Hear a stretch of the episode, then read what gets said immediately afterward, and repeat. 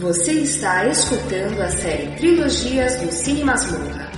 As melhores trilogias do cinema só no cinemasmorra.com.br.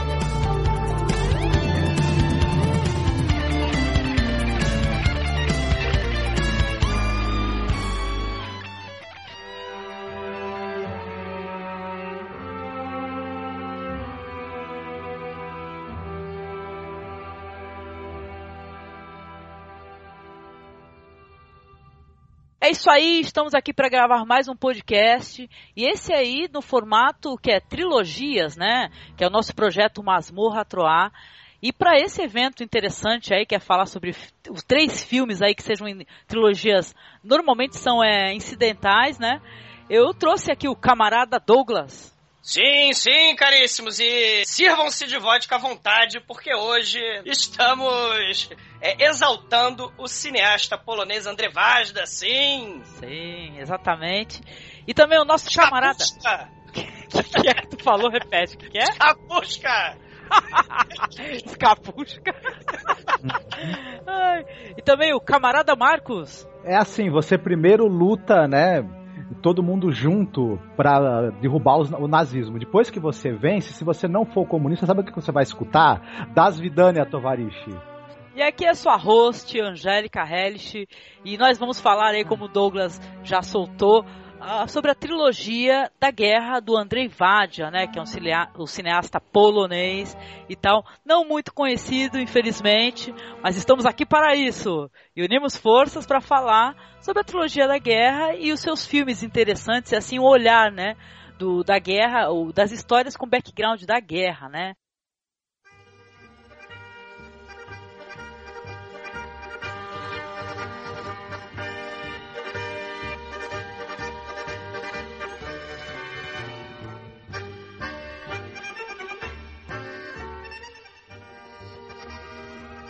Tá, então, bora lá? Falemos? Uhum. É, um pouco sobre o Andrei Vadia, né? Esse cineasta aí que, por sinal, rapidamente, é, a gente já falou de outros poloneses aqui, né? Que eu até perguntei pro Marcos, poxa, a gente nunca falou dos poloneses aqui, como assim, não sei o quê. Mas falamos, né? Afinal, a gente falou do Keslovski, não é? Sim, sim. Do Zulavski. Zulavski, a gente já falou, ainda não, mas está é, no papel, né, pra gente poder concretizar. A gente vai falar da Agnieszka Roland também. Olha só. Então a gente tem muita coisa aí pra, pra Sim, pintar com filmes sobre. de guerra também, né? Com filmes de guerra e sempre bons, né? Sempre interessantes e com um olhar único, né? Isso que é legal, né? Um olhar interessante, né? Sobre as relações, muito legal mesmo o, cinema é, político né, polonês, né, a gente deve muito a justamente o, o caríssimo André Vazda, né? Ele fundamental para fomentar e desenvolver, depois da Europa arrasada pela Segunda Guerra Mundial, fomentar o cinema polonês, né? Que estava simplesmente destruído como país também, né? Uhum. Sim, né? E não, interessante que a gente vai falar dos primeiros filmes do diretor, se vacilar, né, Douglas? Sim, sim, sim. É, é, e, e, e filmes pautados pela política totalmente contemporânea daquele momento, né, daquele horror da guerra que estava que acontecendo justamente naquele pedaço da Europa ali né? A destruição, o engajamento político da população, né? A violência, as mortes, a desesperança, né? A dura realidade sofrida pelo povo polonês, né? Tudo isso presente de forma muito corajosa até nessa, principalmente nessa trilogia do André Vazda, né? É, algumas pessoas dizem, eu gostaria até, até antes da gente falar do contexto histórico em si, né? É, algumas pessoas falam que principalmente o primeiro filme dele, né, o Geração, que a gente vai explorar mais tarde, que ele falha é, terrivelmente não mostrar o sofrimento judeu, né? E tal, os próprios pogroms, ou então os guetos em si, né? É, fica tudo como é, um background, sabe, de leve e tal. Tem muita conversa sobre é, comunismo, a relação trabalhista e tal, mas ah, o sofrimento em si, né, é muito a crítica geral assim do filme é essa daí, assim, é falar, pô, ele o ele mostra, ele mostra assim que houve o, o levante lá e tal, o assassinato, mostra os incêndios, mas não mostra os judeus, né? E isso é, é uma crítica. Que que que tu sentiu assim, Douglas? É, assim, o primeiro filme dele, né, é, depois dessa questão da, da destruição da, da, da, cinematografia polonesa, o filme é de 57, minto, é de 54, né? Então você já tem o que? O governo comunista no poder. Para o filme poder sair, ele tinha que minimizar algumas questões. Né? Ele tinha até que, é, como é que eu posso dizer, não mostrar de certa forma, até porque essa ideia da vitimização dos judeus exclusivamente, né, a questão do Holocausto, isso tudo ainda estava sendo construído e muitas vezes ainda não tinha nem sido descoberto, né, assim por uma é, é, de forma bem acessível. Então a questão do sofrimento judeu não era exclusividade judaica, vamos dizer assim, né? Você vai ter a população como um todo sofrendo bastante. Mas né? tu não acha que o filme, o filme ele se exime de mostrar, então, né? Porque ele... tem, um momento, assim, o, o André Vazda, ele não conhecia com profundidade essa questão, esse relato, por exemplo, do líder do Levante, do primeiro do Levante de Varsóvia. Ele não tinha esse é, conhecimento, ele vai saber depois com os relatos, né? E, e o romance, porque o primeiro filme, o Geração, é baseado num romance. Né? Ele pega e, e, usa aquela, aquela cena do bueiro, né? Que ele se, é, sai o pessoal do levante, né? Fugindo, né? Pelo esgoto e saindo do bueiro. Aquela cena ele filmou não porque ele tinha conhecimento de causa. Ele filmou porque estava no romance e depois foi parar no roteiro. Ele Sim. não tinha conhecimento, ele era um jovem cineasta. Ele Sim. tinha 27 anos. Então, essas questões, assim, que hoje em dia já fica pra gente construído e pronto e acabado, como, por exemplo, o Holocausto, né? Sim, sim. E, e, por aí, né? Naquela época, essa questão da, da destruição do Holocausto judeu estava sendo construída, né, como forma assim de horror nazista, porque a própria população polonesa como um todo estava sofrendo uhum. terrivelmente, né? 200, o próprio levante de Varsóvia, 250 mil pessoas morreram, entre judeus, entre a própria população civil, da, da soldados resistentes, claro, mas a população civil da Polônia também. Sim, entendi.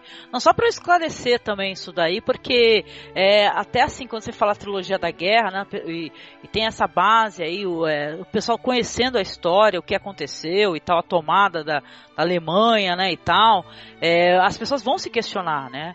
Se questionam por que, que não, não, os judeus desaparecem assim muito brevemente é. tal. Você tem mais foco no povo, né? No trabalhador, como no todo, povo. Como um todo. Mas é porque também o, o, primeiro filme, principalmente, ele é um pouco peça de propaganda da Sim. atuação, né?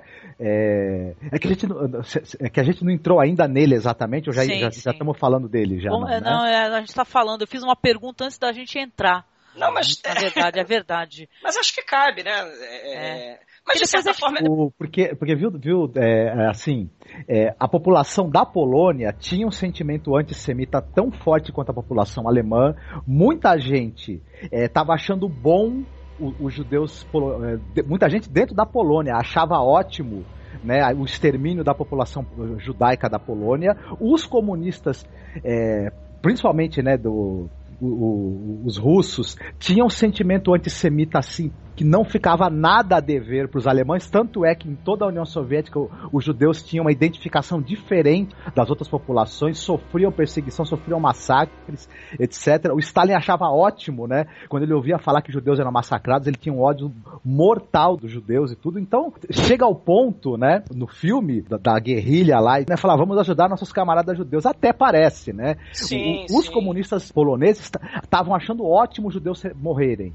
Mas isso já é outra história, né? O filme, claro que não mostra dessa maneira, até porque senão ele nunca mais ia filmar nada, né? Sim, sim. Mas de, de, certa forma você até tem né, questões que aconteceram de fato, como aquele parque de diversões que é construído justamente para esconder o, o, incêndio né, do, do gueto, né? Aquelas mortes horríveis.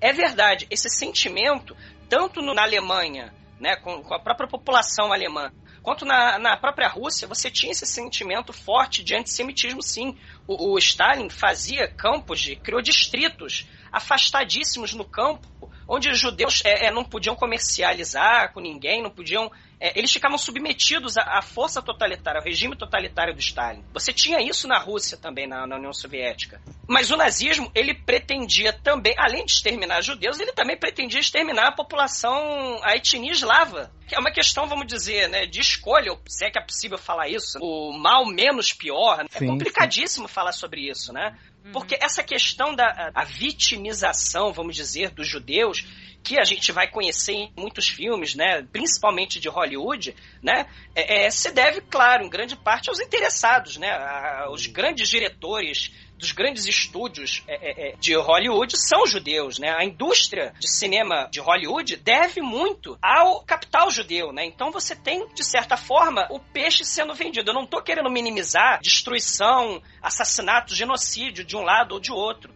Mas a questão é que mortes e assassinatos aconteceram na casa dos milhões. 6 milhões de judeus morreram, sim, mas 17 milhões de russos, da população russa, morreu durante as batalhas da Segunda Guerra. O massacre de Nanquim, é, milhões, quase 10 milhões de, de chineses assassinados do, é, pelo Império Japonês. Sem, Não, você está querendo né? dizer, assim, que é, alguns assuntos são mais explorados do que outros, né? Sim, é isso porque, que eu quero dizer. Exatamente eu não porque, minimizar. É. Sim, não, porque eu entendo. Por que, que o massacre de Nanquim, ou todos os outros aí que já aconteceram, eles são menores, mais trágicos do que o Holocausto, né?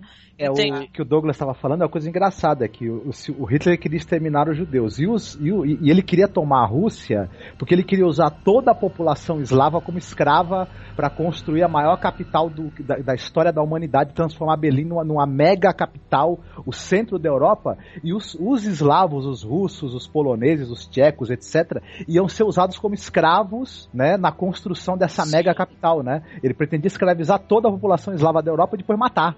Sim, é, ele queria dominar o mundo, um plano de dominação mundial, né? O Hitler, ele é, é, é tinha ambições é, é, imperialistas, né? De, e para isso precisava, realmente, ele era esperto, né? Aquela questão do tratado de não agressão com a Rússia, né, foi justamente para ele se preparar com a guerra no Ocidente, né, com a França, com a Inglaterra, com os aliados. E você espertamente faz o quê? Se prepara para a guerra naquele frente, naquela frente ocidental, faz o tratado de não agressão com Stalin, porque os dois cobiçavam a Polônia. Né? O, o, tanto Stalin quanto a, a, a, o Hitler cobiçava a Polônia, então ele queria esperar um pouco para ver o que, que, ia acontecer. Caso o Stalin, que sabia que o Hitler também tinha, tinha mais intenções para com a União Soviética. E a Polônia, infelizmente, estava no meio disso tudo. Porque você tem de um lado a Alemanha, do outro a União Soviética, e a Polônia bem no meio disso. O projeto expansionista, tanto do lado soviético quanto do lado é, nazista, passava pela dominação, destruição da Polônia. Não tinha é, como.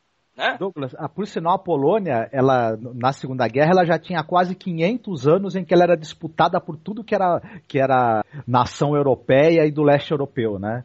Exato, ela, coitada, exato. ela teve muito pouco tempo de independência. Ela, ela, ela, era um território que vivia sendo disputado e, e invadido e dominado, né, por outros povos. E, e, a questão interessante que a gente até vai comentar isso um pouquinho mais para frente, né, é justamente essa ausência de liberdade que, que os poloneses, né, por mais que so, é, tivessem sofrido pra caramba, o povo massacrado, genocídio, é, é, é, massacre, claro, tanto de judeus, mas quanto da própria população polonesa não judia, você vai ter essa é, é, tentativa, esse sonho de liberdade, sonho de, de, de, de independência, e, to, e sempre sufocado, né? Isso é uma coisa muito trágica, né? Da, da realidade da história da Polônia, né? Uhum. Sim, sim. É, e esse é. sonho vai combinar, só, só para talvez para gente fechar, no, no Solidariedade, né?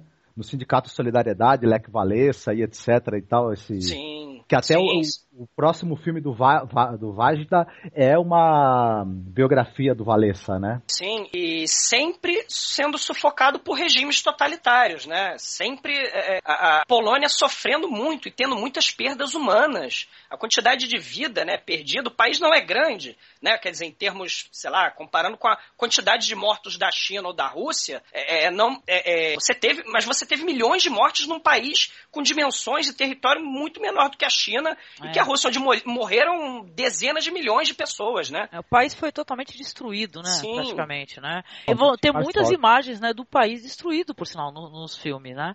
Isso Sim. que é legal, né? Tem uns planos, né, onde, onde você vê a destruição, né? Isso é bem interessante. É quase documental, né? Sim, é quase documental. Agora a gente deu uma pincelada, acho que a gente pode falar mais sobre isso, o contexto histórico em si, mais para frente, mas eu gostaria de antes da gente puxar é, os três filmes em si, né, para ficar como um link, né, mental, é que cada um recomendasse dois filmes que têm a mesma temática, assim, filmes que mereçam, assim, é assistir, né, que vale a pena assistir também, que é um complemento, vamos colocar assim.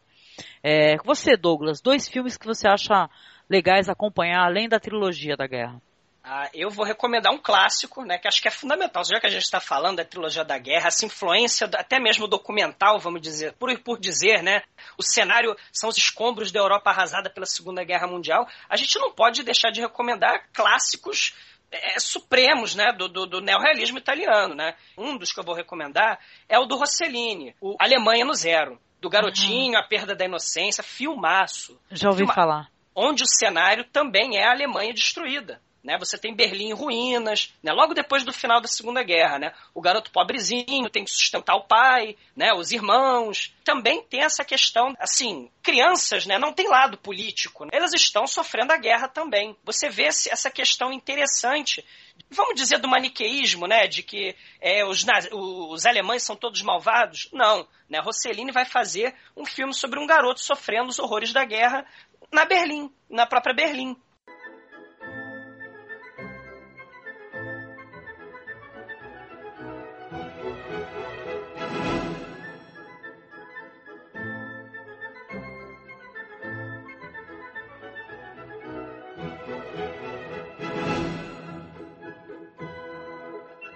Outro filme, aí já é mais pesado e não sei, né? Mas vou recomendar, tá aí recomendado. O Man Behind the Sun, que é um filme gráfico extremo. Né, que mostra justamente atrocidades dos japoneses fazendo experiências com prisioneiros chineses, prisioneiros soviéticos, já pro final da Segunda Guerra Mundial também. É um filme que mostra cadáveres sendo operados, dizem que tem uma cena de, de cirurgia num garoto vivo, né? Você tem morte de animais, né? Tem experimentos macabros dos japoneses em cima de prisioneiros chineses e russos, né? É um filme horrendo. Mas é justamente pelo choque que eu acho que às vezes a gente pode evidenciar o horror, né, que a guerra pode trazer. Perfeito, perfeito. Eu sou muito a favor disso, do choque, viu? É, acho que é por isso que eu, as minhas duas recomendações, é, a primeira, é, com certeza será, como sempre, né, o Vai e Veja, né, que é filmaço. um filmaço, assim. Tem muito a ver, inclusive, com o que a gente vai falar um pouco, que é isso, a desilusão, né, e tal, o fato do personagem ter suas ambições, assim, de lutar e tal, e depois ver o horror absurdo que é a guerra, né? E, e tal. a perda isso, da inocência também, né? Ah, isso, a perda da inocência. Aí já é na Bielorrússia, né? Que é ambientada a história, né? Do, do Vai Veja, né? muito, muito legal. E outra, uma diretora que, conforme eu falei, a gente quer muito falar sobre ela, né? Porque, até porque a gente não falou de diretoras, sabe? E, é, ela é muito aclamada, que é a Agnieszka Holland, né? É, acho que uns dois anos atrás, esse filme dela, o In Darkness, foi escolhido, concorreu ao Oscar de melhor filme estrangeiro. Eu não recordo se ganhou, mas é um filme que tem muito a ver com, por exemplo, o segundo da, da trilogia do André Vajda, que é, que é o pessoal nos subterrâneos. Aí no caso do In Darkness da Agnieszka Holland, é também nos subterrâneos, né? Os judeus se escondendo nos subterrâneos. E é um filmaço e tal, tem um final interessantíssimo, né, Marcos? Você chegou a assistir uhum. comigo, ela também dirige o Europa Europa, que é muito aclamado esse filme, mas eu não assisti, gente, que vergonha. O, o, o Europa Europa é, é filmaço também, é um garoto judeu né? A família, ele se perde da família e acaba tendo que fingir que é que faz parte da juventude hitlerista para poder sobreviver. É um Foi... filmaço esse da Europa Europa. Uhum. É, pois é. É, Holland, é filmaço também. Ela é ótima, ela é ótima e ela, ela é assim, ela é maravilhosa, ela tá sempre trabalhando. Ela é uma senhorinha que trabalha muito, inclusive naquela série lá do. que eu gosto muito, que é uma série policial, é Law and Order Especial Victims Unit, sabe? ela tem os roteiros, a série é famosa por ter roteiros com é, muitos dilemas morais, entendeu? Então isso é muito legal. Ela gosta de trazer esse assunto, de puxar, entendeu? Então eu recomendo esses daí, o Vai Veja e o In Darkness.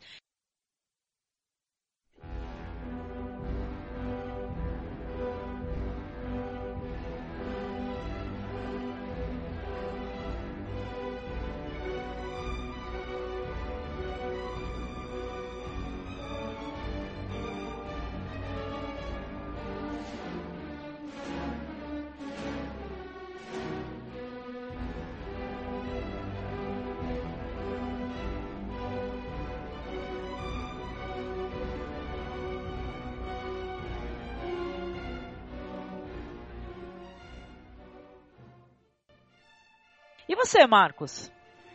Olha, um que eu gosto bastante é um filme de 65 do diretor é, Ian Kadar, que é aquele A Pequena Loja na Rua Principal. Ah, eu queria ver esse também, sim. É, que a história basicamente é o seguinte, é você tem um sujeito que chama Tono, né? Isso durante a Segunda Guerra Mundial na Eslováquia. E o, os judeus estão tendo seus bens expropriados. E tem uma, uma viúva judia que ela é dona de uma loja na rua que esse cara mora. E, e, os, e, os, alemães falam pro cara: olha, você vai passar a administrar a loja dela, a loja dela agora é sua. Só que a viúva fica lá na loja. E tal. E como ela tá meio assim, é, ela é meio senil, ela acha que o que esse cara que tá lá, o Tono, ele, ele é um funcionário novo da loja dela. Na verdade, ele é, os, os alemães colocaram ele como dono da loja, né? Uhum, desapropriaram. Ele acaba se afeiçoando à mulher, né? Aos poucos ele, ele acaba gostando dela, se afeiçoando da velhinha, só que chega um momento em que os judeus começam a ser todos extraditados para os campos de concentração.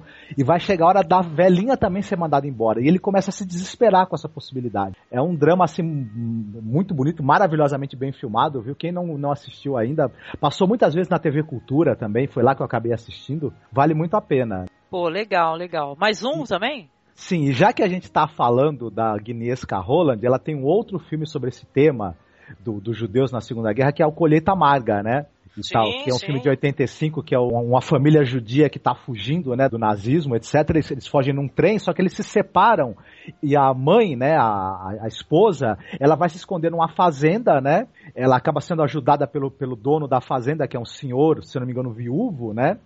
Só que o cara, para mantê-la escondida, ela acaba virando uma espécie de escrava sexual do cara, né? Nossa. Hum. Isso. E detalhe, o cara não conta para ela que a, que a guerra terminou, né? Um tempo depois a guerra termina, só que ele fica quieto, né? Ele não fala nada. E ela fica vivendo muitos anos na fazenda do cara, sendo uma espécie de escrava sexual do cara, né? Sem saber que a guerra já acabou. Então é outro filme, filme muito interessante, um drama também muito curioso e com um final assim é, de, no, no, mínimo pungente, eu diria. Então são esses dois filmes da Agnieszka que você e o Douglas falaram, e esse também do Coleta Amarga, vale muito a pena, viu?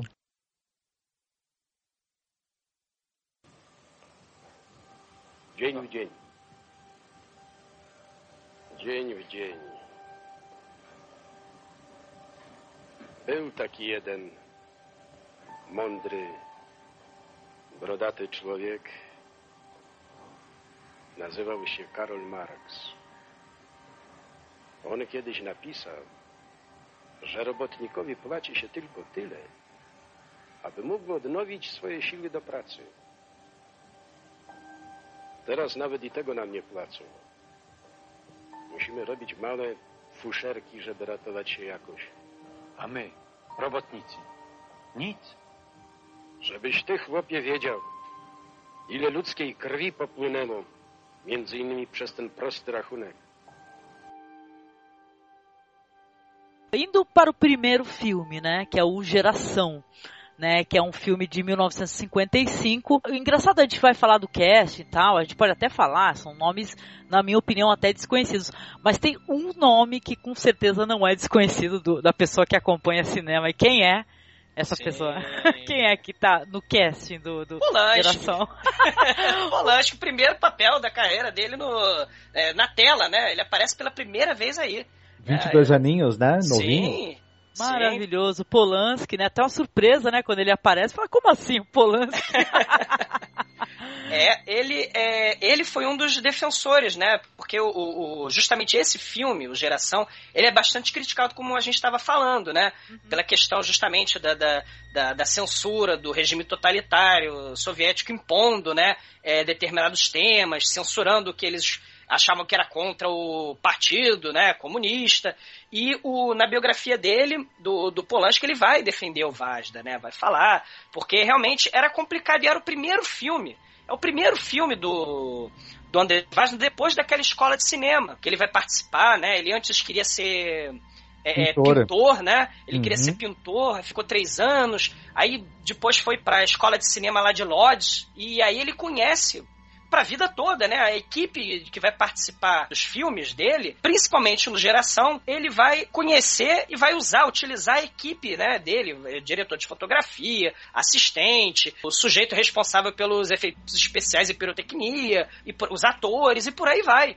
Né? Ele vai, vai tomar conhecimento, ele está aprendendo a fazer o, o, cinema, né? Ele vai descobrir que é cinema justamente com geração. Primeiro filme dele, né? Ele tinha feito antes alguns curtas, é, né? Três curtas. É, documentários sobre cerâmica, né? Essas é, é peças apolíticas, vamos dizer assim, né? Esse foi o primeiro filme de fato, né, dele. Criticam muito ele, mas ele faz questão de dizer em entrevistas, o André Vazda, ele teve total liberdade. Uma vez aprovado o roteiro, né? Ele teve total liberdade para fazer o filme do jeito que ele queria. Tanto que ele mudou a história, mudou algumas questões do roteiro, foram mudadas, cenas foram acrescentadas, o papel né, de determinados agentes políticos, né, foi alterado nesse filme. Então, ele faz questão de dizer isso. Ele te... Porque não tinha na época, vamos dizer, aquele agente de produção que vai lá e intervém, ou aquele inspetor, né, em termos de, de, filmes na época de ditadura, né, que vai lá ver como estão as filmagens. Não, eles filmavam o filme com total liberdade e depois pro filme ser lançado. Primeiro você tinha que ter o roteiro, né, tinha que aprovar o roteiro. Uma vez aprovado, você filma com liberdade relativa. Entendi. Ele né? não sofreu Sim. censura direta, né? Durante a filmagem, durante a filmagem. Ah. Então ele ah. filmou o filme do jeito que ele quis. Alterou cena, fez, é, modificou algumas coisas, né? O papel de, de algumas pessoas, né? Aumentou e tal. Mas pro filme ser lançado, aí são outras histórias, né? São outros 500, sim, né? Muita sim. coisa foi cortada depois. Exatamente. Foi filmado com liberdade, mas muita coisa foi cortada. Na hora da edição que o bicho pegou, né? É verdade. Exato, exato. Então, deixa eu apresentar só alguns personagens, como a gente tava falando falando, né? Esse é o primeiro filme do Andrei Vadia, né? É, logo depois da saída dele da escola de cinema de Lodz. então, e usou grandes atores da época, né? De sucesso, né? Entre eles aí o, o Zbigniew Cibulski, vocês desculpem a pronúncia, obviamente. O Zbigniew Cibulski é um cara sensacional que ele, ele é o protagonista daquele filme maravilhoso que é o Manuscrito de Saragossa, ah, do Wojciech Haas, né? Exatamente, né? Então, e é engraçado é que no primeiro filme ele nem vai aparecer muito, né? Hum. Porém, já no, no último filme da trilogia já vai, vai ser o foco, né? O protagonista, praticamente, né? Morreu cedo esse ator, infelizmente, né? Não teve uma carreira muito longa, né? Um cara muito talentoso. Sim. Ele, inclusive, é comparado, é, ele é dito, né, que é o James Dean da cortina de ferro, né? É, lado, né? ele, ele, é o James Dean com vodka. Vai lá, lá. exatamente, exatamente. Né? E, e ele faz uma pequena ponta porque o papel dele foi extremamente cortado né, nesse filme. É, é, é, ele aparece no começo, né, é, brincando de faca, né, com, com o protagonista, né, e vai assaltar o trem, mas depois o personagem totalmente desaparece, né. Uhum, acabou sendo o personagem que, que, o foco do filme é o Stack, né, que é o, o vivido pelo Tadeusz Lominick, né? Exatamente. Isso. E outros, tem outros personagens também que são personagens-chave, né? Tem a Úrsula Modriz. Modrizka, gente, desculpa. A, a personagem a Dorota, né? Que é o. que é a Dorota, que a gente fica tirando sarro do nome dos personagens, é terrível. Mas é muito interessante. Tem o personagem que é o Jazu Krone, que é interpretado pelo Tadeusz Jans, Janskar. Gente, e o Januts Paklus, que eu não consigo isso, falar, é isso. é que é o senhor Secula né? Ou seja, nome difícil de pronunciar que a gente não tem lá muito, né? Uhum. Intimidade uhum. com o polonês. De qualquer maneira, são personagens, é, podem ser até desconhecidos, atores, assim, você vai ver o Polanski, né? Roman Polanski também novinho, mas caramba, são grandes atuações, né? e tal. E se a gente for falar do, do que o filme se trata, acho que vocês bem contextualizaram logo no começo aí falando disso, da guerra, né? Já é, o país ocupado e tal, o povo sofrendo, e é justamente nessa época aí que o filme é ambientado, né?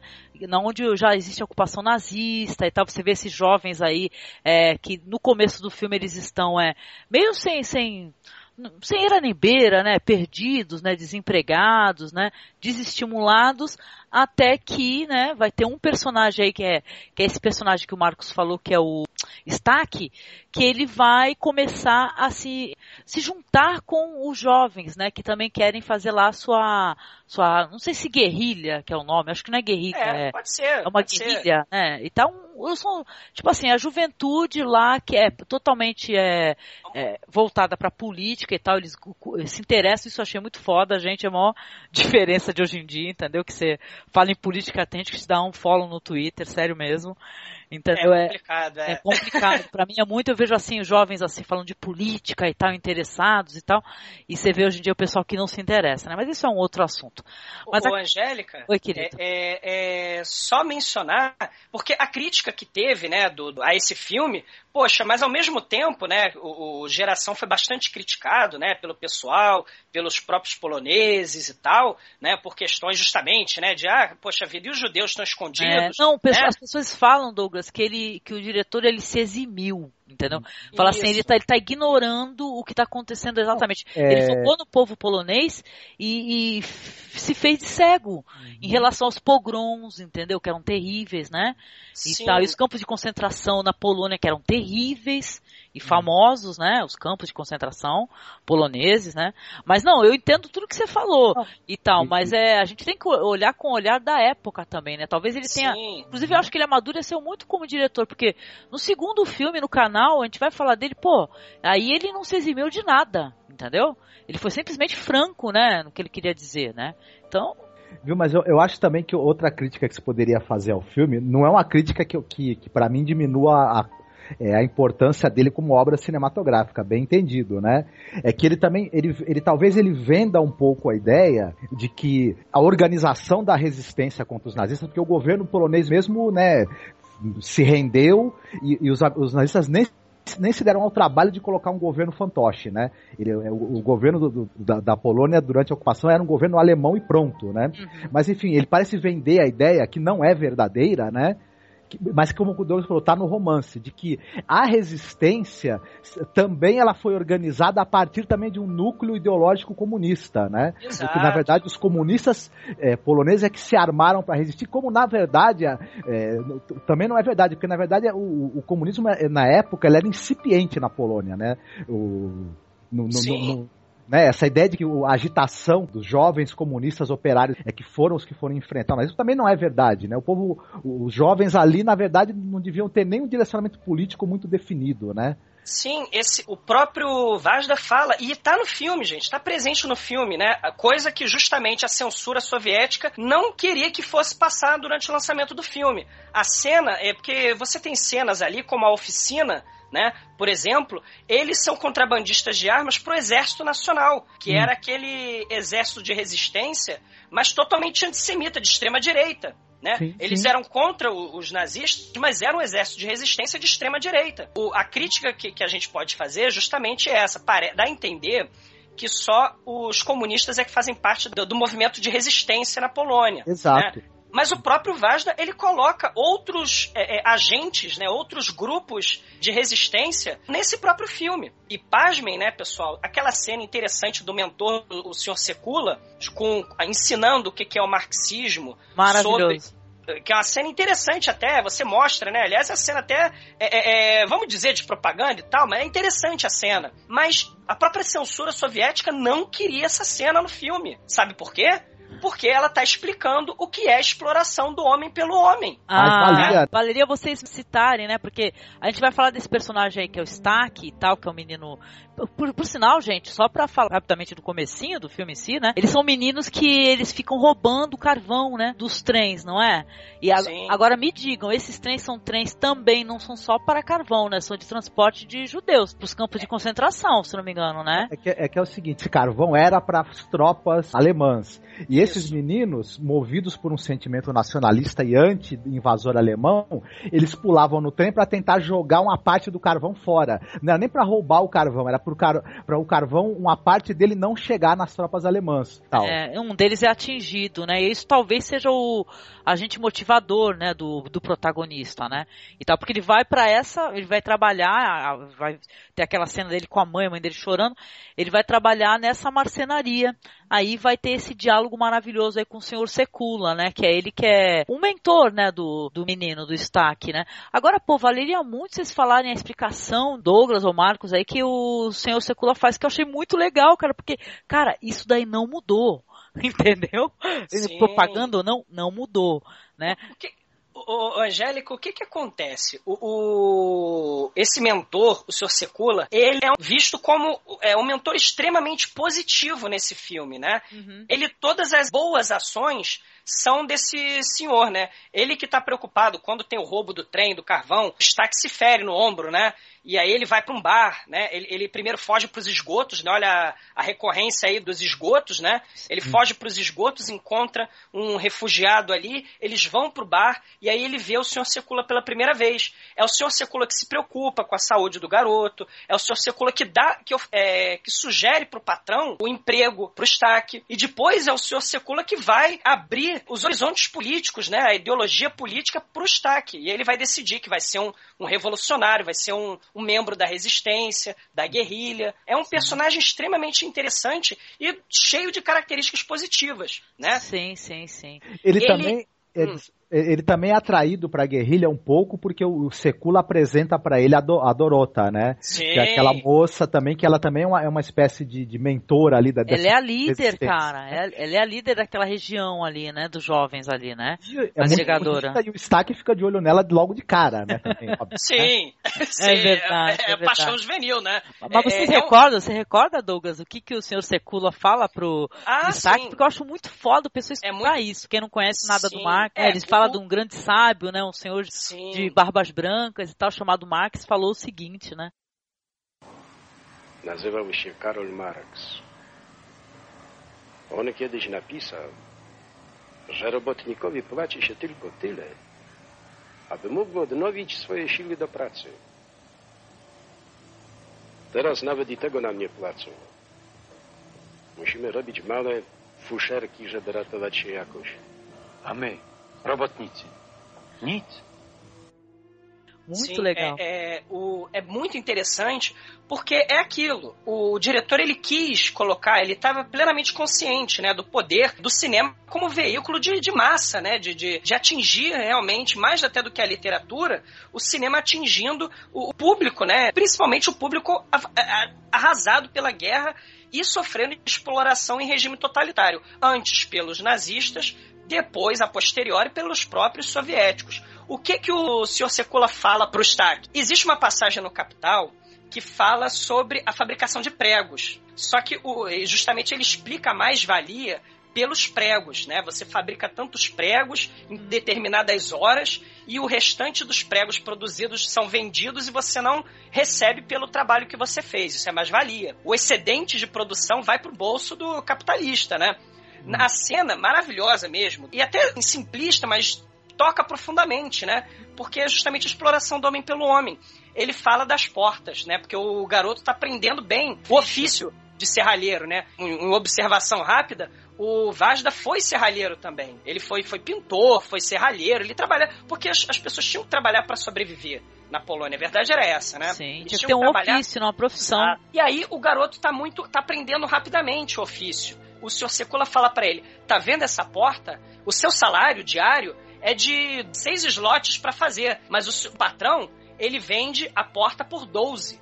E você, digamos que você faz quatro portas por dia, só você ele vai ganhar todo esse dinheiro, vai ganhar 42 slots por dia. Você Sim. só ganha 6 para produzir. É uma explicação simplista, mas é justamente isso que Não. se reproduz, gente, até hoje. Exatamente. Não, eu queria até eu queria até colocar dentro do, desse contexto aí o seguinte que ele fala assim que o, o funcionário ele só recebe o suficiente para ele é, se fortalecer para a próxima jornada de trabalho entendeu? Ou seja, quem é que hoje em dia trabalha para ficar, tipo assim, sobrando grana, sobrando grana, sobrando grana, juntando? Normalmente as pessoas trabalham, somente da classe mais baixa, para poder pagar as contas e sobreviver até o final do outro mês.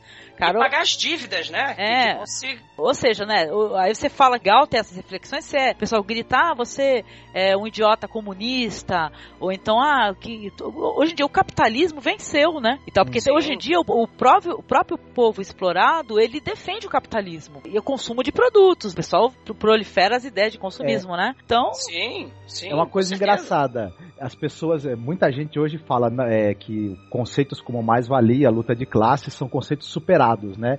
É, é, só gente que ganha acima de 20 mil reais por mês que fala isso. Que, é claro. É, esse discurso de que, de que essas questões, esse enfrentamento entre as classes sociais e a exploração do homem pelo homem, isso, essa, essa, são ideias superadas, só interessa a quem tem muito dinheiro e quem não precisa trabalhar duro, porque quem precisa trabalhar duro sabe muito bem que a mais-valia existe, que a luta de classes continua existindo igualzinha, né? É, a única diferença é que os sindicatos hoje não estão mais do lado da gente, né?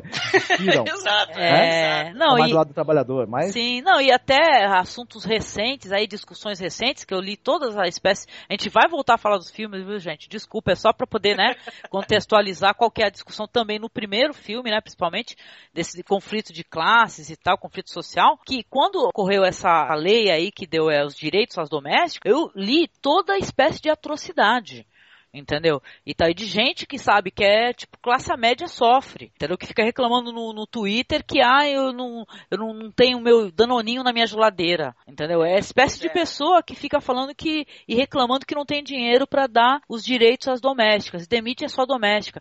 Então, sabe, é essa espécie de hipocrisia que a gente convive hoje em dia, né? É o pessoal o egoísmo, que, né? O individualismo. Não, o pessoal que defende o capitalismo, a ideia do capitalismo e tal, ela nunca vai ver pelo direito do trabalhador, o se o trabalhador não está conseguindo sobreviver com, a, com essa renda, entendeu? Então, quanto mais caro tá todos os produtos por aí, são discussões muito válidas, né?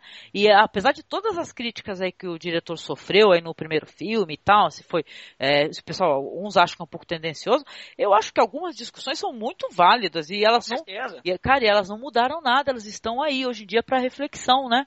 Então... E o então interessante, Angélica, é que justo na própria época, essa discussão do próprio, assim, vamos dizer, o marxismo mais básico, o que, que é mais-valia, a exploração do homem pelo homem, que está sendo relatada e retratada no filme, isso os soviéticos queriam censurar. Ou seja, os soviéticos queriam censurar as ideias marxistas que estavam nesse filme. Né? Por quê? Porque a exploração do homem pelo homem se propagou com o regime totalitário stalinista. Então você, você tem essa questão da deturpação da ideologia, da teoria e a deturpação para construir regimes atrozes autoritários e por aí vai. Né? O, o regime, o, a União Soviética queria que a cena fosse cortada. A própria explicação é, é didática do que, que é, é, do que, que é a, a mais-valia que é, os soviéticos queriam cortar né, do filme, porque eles estavam reproduzindo essa exploração. Sim. Né? É, Sim. O, a Revolução Russa e, o, e na Rússia, em, em, toda a União Soviética, continuou existindo classes sociais, só que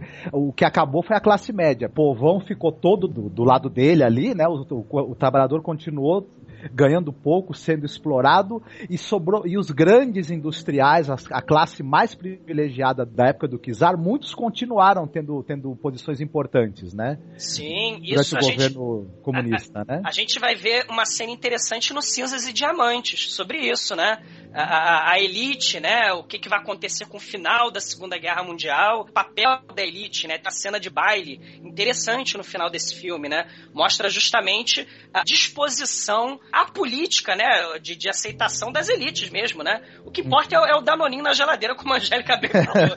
a verdade é essa. Tem uma outra questão, rapidinho, só para fechar essa, essa questão o próprio Vazda falou: olha, gente, cineasta em Hollywood, né? Tapete vermelho, carrão, limusine, cerimônia do Oscar. Na época, eu ganhava uma miséria, a minha equipe ganhou uma miséria, ganhava só para sobreviver. Você não tinha esse luxo, né? Esse glamour do cinema para produzir cinema na Polônia. Uhum. Até porque a, a indústria estava arrasada. Sim. E depois de muito tempo é que o, o, o, um primeiro filme político como esse vai, vai surgir na, na Polônia. E eles ganhavam muito mal ganhavam muito mais o suficiente para sobreviver. Não tinha essa questão do glamour do cineasta. Não tinha, não tinha. Ninguém saiu dali da gravação para um trailer com ar condicionado, nada disso, né? É visivelmente, apesar do primor, né? Ainda mais que a gente viu, assistiu em cópias restauradas, viu, Douglas? É, da Criterion Collection, né? Meu, é, o, o, primor e tal, e olha, a inteligência do cineasta no, no, nos ângulos que ele se propôs a filmar, sabe? É tudo muito bem feito, sabe? É muito legal. E remasterizado, então, ficou maravilhoso, né? Né, cara? É o, o, a cinematografia desse primeiro filme de geração é um, é um, show à parte. Esse tal de Jesse Lippman, mas que fotógrafo era esse, viu? O, o, filme é lindo, os três são lindos, né? Sim. Visualmente falando, né? E, e, muito puxados pelo neorrealismo, né? Pelo, pelo realismo italiano, né? Aquela questão, a, aquela cena inicial dos, do, do gueto, né, do cortiço, né, a câmera um fazendo uma sequência, né? Exato, Muito passeando legal. por ali. Aquilo ali são pessoas reais, são casas reais, né? É a pobreza real. É, é o realismo ali também. E, e, depois você tem os atores, né? Aliás, corajosíssimos, né? Você não tem dublê, eles pulam de trem, você tem tiros de verdade, né? Nossa, né? tem. É, é, a gente falava tanto no Vai Veja, né? O Vai Veja, caramba, também tem tiros de verdade e tal, mas tem momentos ali que você vê a lasquinha da parede voando, né? Exato. Um dos amigos do, da escola de cinema de Lodz, né, o Kutz, né, ele é, adorava essa pirotecnia, né? Você vai ter ela em todo o seu esplendor no, no canal, né? No filme canal, com explosão, uhum. tiro e tal.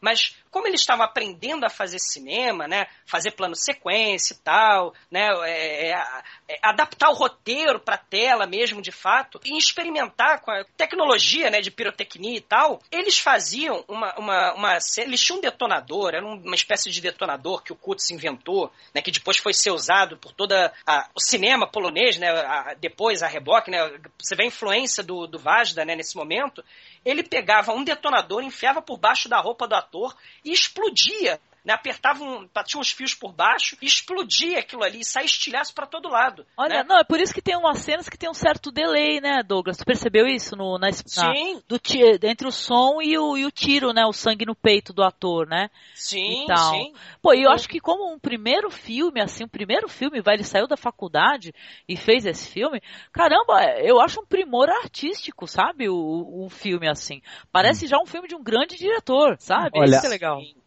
a cena da morte do personagem Jacek, se não me engano, não é isso? É, é isso, é isso. Nossa, que coisa primorosa aquilo. E a é... coragem do, de todo mundo envolvido, do ator, né, ao, ao, ao sujeito responsável pela, pela explosão do tiro, né, que o tiro vai no braço, né?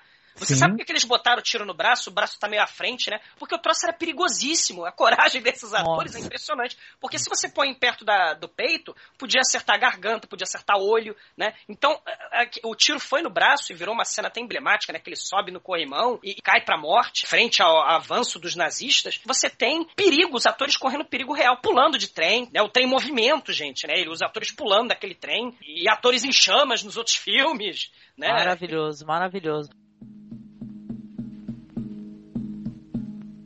Ze świata czterech stron, z jarzębi nowych dróg, gdzie las spalony, wiatr zmęczony, noc i front, gdzie niezebrany plon, gdzie poczerniały głuk, wstaje dzień.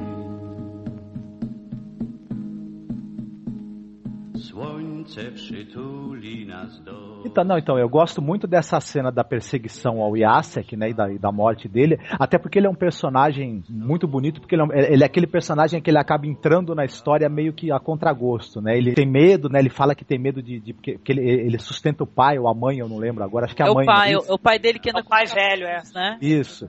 E ele, e ele fala que eu não tenho medo, mas eu não posso morrer porque meu pai vai, vai ficar sem ter quem, quem olhe por ele. E todo mundo acha que na verdade ele é um covarde, que ele, que ele encontra é, desculpas, mas na hora H ele acaba enfrentando né, a morte de uma maneira muito corajosa e se sacrifica para não ser torturado e não entregar os companheiros, né? Até por isso eu acho um personagem muito legal e é, e é uma cena muitíssimo bem filmada. Eu acho também as cenas em que você tem o destaque com a Dorota. O autor ele usa muitas metáforas visuais para mostrar o fato de que os dois estão se apaixonando né? Tem hora que eles estão atrás do muro ali de uma igreja onde está tendo um casamento, e quando começa a tocar a marcha nupcial, eles dão os braços que eles estão saindo dali. Então essa cena é muito emblemática da ideia de que eles estão se apaixonando. Outra, eles estão no parque tem aquele, aquela espécie de cartão, né? Aquela madeira recortada, como que você Aquelas, tira a foto, né? Tira uma foto... E os painéis para fotos antigas, né? Que o pessoal Isso. colocava a cabeça, né?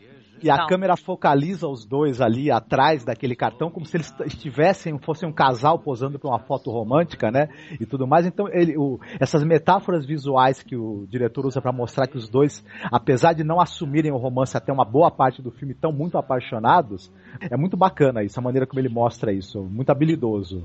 E, e é o, a cena do coração, né, que você tá falando, né, Isso. né? Da, da, e, o coração recor, é, cortado, né, para os pombinhos, né, tirarem foto. Sim. Você falou da cena da igreja do casamento. Uma coisa que eu queria falar, que acho que é importante a gente falar, é justamente o papel que a igreja vai ter ao longo dos filmes, da trilogia. Nesse primeiro momento aí, você tem o que? O Stack, né? Depois que o Sr. Secula recomenda o garoto, né, para trabalhar, o patrão fala: não, você tem que ir para a escola. A escola é católica. Você tem essa questão complicada e polêmica também da participação da Igreja Católica durante a Segunda Guerra Mundial, durante a ocupação nazista na, na Polônia, você tem na Itália. Não, né? tem, tem... tem, até mais do que a participação, né? Eles fazendo de cegos. Isso, tal, a conivência. Né? A, conivência. a conivência. O Papa não teve até que pedir perdão, um negócio assim?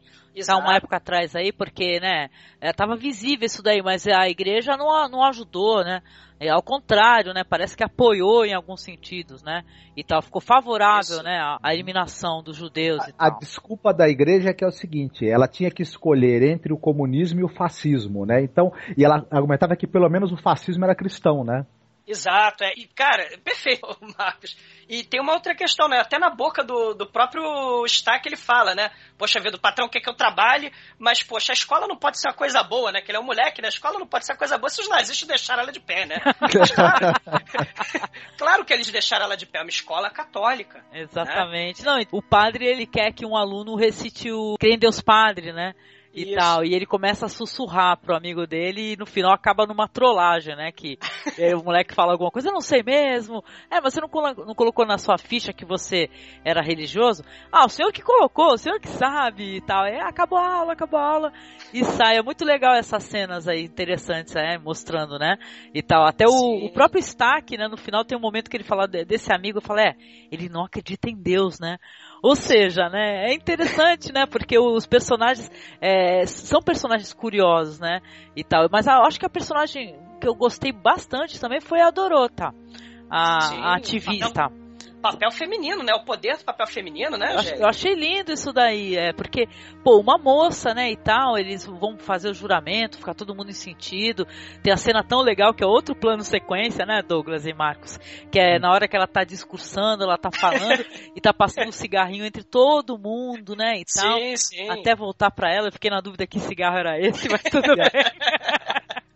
A Dorota também ela é uma espécie de símbolo, né, da nova Polônia que surgiria depois da derrota dos nazistas, né, e, e da anexação da Polônia à União Soviética, né. Então o povo polonês estava meio que namorando esse futuro é, promissor para o país, um país que já tinha tão massacrado durante tanto tempo por tantas invasões estrangeiras, né. Perfeito. Não, ela, verbaliza, Porém, ela verbaliza isso, né, Marcos? Ela fala assim, é, daqui a algum tempo vai estar tá tudo bem, né, e tal, e a gente pode sonhar com o futuro melhor. Aí depois ela para, poxa, mas eu acho que é só um sonho. Né? É legal isso daí, né? É o pessimismo que permeia os filmes. Né? Não, e, e, o filme tem um final, né? É, pelo menos esse, essa relação esse do, do, do, do, do Stack com a Dorota, né, vai ter um final muito trágico, né, muito triste. E que é outra das críticas que o filme recebe, que algumas pessoas fazem, né, que depois que a Dorota é presa pelos nazistas tal, e o Stack sofre muito, mas quando ele, ele encontra os outros jovens ali da resistência, parece que ele um pouco esquece, né, e, e volta a, a, se concentrar na ideia de lutar pela liberdade da Polônia. É verdade, né, ele mostra os jovens assim como uma força, assim, positiva e tal, e ele perdeu a amada dele, né, e líder também, e ele parece que supera isso com uma, né, uma certa facilidade ali, né, já que é, vai ter o ele... um encontro, né. São as críticas que o pessoal faz aos Sim. filmes, não sou eu falando. Ele, é, é, mas aí eu, eu, eu, nem concordo muito com essas críticas, sabe? O, o, ele sabe do, do, do papel que ele tem agora, porque ele vai ser o novo líder da resistência. Sim. Né? Eu tenho uma então pergunta. ele sabe do. Eu tenho uma ah. pergunta, eu posso te interromper só pra, pra tirar sim, uma dúvida sim. muito cruel? Ele, o, perso o nome que o personagem escolhe, o menino, Bartek, né? O Stack, ele escolhe esse nome, Bartek. E nos outros dois filmes, o, o nome Bartek vai ser mencionado. Eu, eu passei muito tempo procurando, querendo ver se o Bartek iria aparecer e o nosso personagem voltaria a aparecer, sabe? Eu fiquei nessa. Né? Tem, no, tem nomes que retornam, Janek também, né? Então Sim. você fica, poxa, caramba, será que tem alguma é, referência? É o mesmo personagem, né? Mas parece que não, né? Mas eu fiquei fazendo isso. É porque parece que são nomes muito comuns, né? Uhum. É, é, na, João, na Polônia. Antônio, é, exato, é. Mas é aquilo, é o nome do povão, né? Não, mas Bartek era o nome de guerra dele, né? Era o nome Isso, de. É. Como é que é? O nome que ele escolheu para fazer parte do, dos Sim. jovens ativistas lá, né? Sim, e a Dorota também não se chama Dorota, né? Ela se chamava Eva, né? Ela, ela, ela não tinha outro toa, nome. Né? É, exato. Né, o poder. É isso que eu tô falando. O filme é carregado de muito significado, gente. Né? Uhum. A crítica até dos soviéticos, voltando a essa questão da, da, da censura, foi justamente isso. Poxa vida, era um filme para comemorar o décimo aniversário né, da, da, fundação da República Polonesa. Com o fim da Segunda Guerra, né, teve o levante de Varsóvia em 44, os soviéticos invadiram também né, e tomaram o poder da Polônia. Isso em 44. Né? Dez anos depois, em 54, o filme que ia comemorar esses 10 anos do filme oficial, é, é, com dinheiro do governo, né, com todas as pompas do, do Estado, o Partido Comunista aprovando o filme, foi um filme. A crítica do, do partido foi justamente essa. Poxa, um filme com um monte de, monte de moleque jovem, é renegado, um monte de vagabundo. O que, que é isso? Que, que resistência é essa? Que comunismo é esse, entendeu? Hum. Ou seja, é povão, mas espera aí, né? tá Mas eu acho que isso é uma grande. Isso é, é um dos grandes é, da qualidades desse filme. Sim. O, o, fato de que ele pega essa, essa molecada, eles começam a entrar na, na, na, guerrilha e tudo, começam a. Um pouco, é um pouco pelo sentido de aventura também. É uma maneira irresponsável de levar a vida, de viver aventuras, de, de enfrentar esse inimigo, esse invasor ali que tá aporrinhando, né, destruindo o, o país deles. Aos poucos é que eles vão se conscientizando, que eles vão percebendo quanto a luta é séria e que eles vão começando a se questionar que futuro que eles podem estar construindo depois dessa luta e tudo mais. Então, o, a maneira como, como os, os, personagens são mostrados e, e, essa tomada de consciência deles, ela é muito bem construída, ela é muito bem feita, acho que no tempo certo, né? O, o filme toma um pouco do tempo dessa da narrativa para mostrar essa coisa da passagem do, do moleque responsável e desordeiro ao, ao guerrilheiro sério e politizado, tal. E, e, é muito bem, eu acho isso uma grande qualidade, inclusive, Sim, do filme. Com certeza. Os, os, os, os, os heróis serem moleques desordeiros, viu? Uhum. E aquilo, né? Quando ele fica muito sério, muito sisudo, você tem no final, já, já pro finalzinho do filme, aquela questão do amor, a descoberta do amor, né? Poxa, vale a pena viver, é para isso que eu tô lutando, eu amo a Dorota, né? Eu amo a Eva. Ele, e, e aí tem aquele final trágico, né? Uhum. Você tem, ao mesmo tempo, assim, exaltação do poder de engajamento da juventude, né, como motivador, como transformador social, e você tem também, ao mesmo tempo, uma mensagem muito positiva e de esperança. Talvez porque a União Soviética estava no poder, mas você tem uma, uma mensagem muito positiva no poder do jovem de transformar a sociedade. Tanto que quando a, a Dorota é presa, né, ela é pega pela Gestapo, o, o novo líder da resistência é o Stack. E ele sabe do papel dele e está justamente trazendo novos jovens para a luta, para transformar a sociedade. Perfeito, né? não. É demais, é demais. Eu gostei muito dele pegar o, justamente o jovem, cara, que é essa massa tem que conhecer o que está acontecendo, entendeu? Você vê que tem alguém explicando pro jovem as diferenças sociais, a injustiça, né, e tal, trabalhista. Meu, eu achei muito foda isso daí. É importante pra caramba. Pegar o jovem e colocar o jovem dentro dessa história e tal. Eu acho que vale a pena também é, a gente citar como, como o filme trata o papel da classe média, do empresário, do patrão, né? Ah, que acho que ele, ele, é meio personificado pelo Jazio, né? Uhum. Personagem do Jazio. Que é aquele negócio, né? É o cara que eles, eles também têm uma milícia, né? Sim. Tal, só que eles fornecem armas para essa milícia de direita, cobrando, né? Eles não deixam de, de certa maneira também estarem explorando a guerra, né? E, enfim, e são mostrados como sujeitos intransigentes que também exploram a força de trabalho, né? Não deixam de querer continuar ganhando dinheiro durante a guerra e tudo, né? E até um pouco serem mostrados um pouco como meio como vilões também, tem a ver com essa coisa do direcionamento que o filme tem de propaganda também do, do, Partido Comunista, porque na, na, verdade a, a classe média era a grande inimiga também, né? Além dos nazistas, os caras que são um pouco vilões também no filme são lá o, o empresário lá que, que, é o traficante de armas e o, e o capataz, né, da, da marcenaria que o Stack trabalha, né? Perfeito, perfeito. Tal.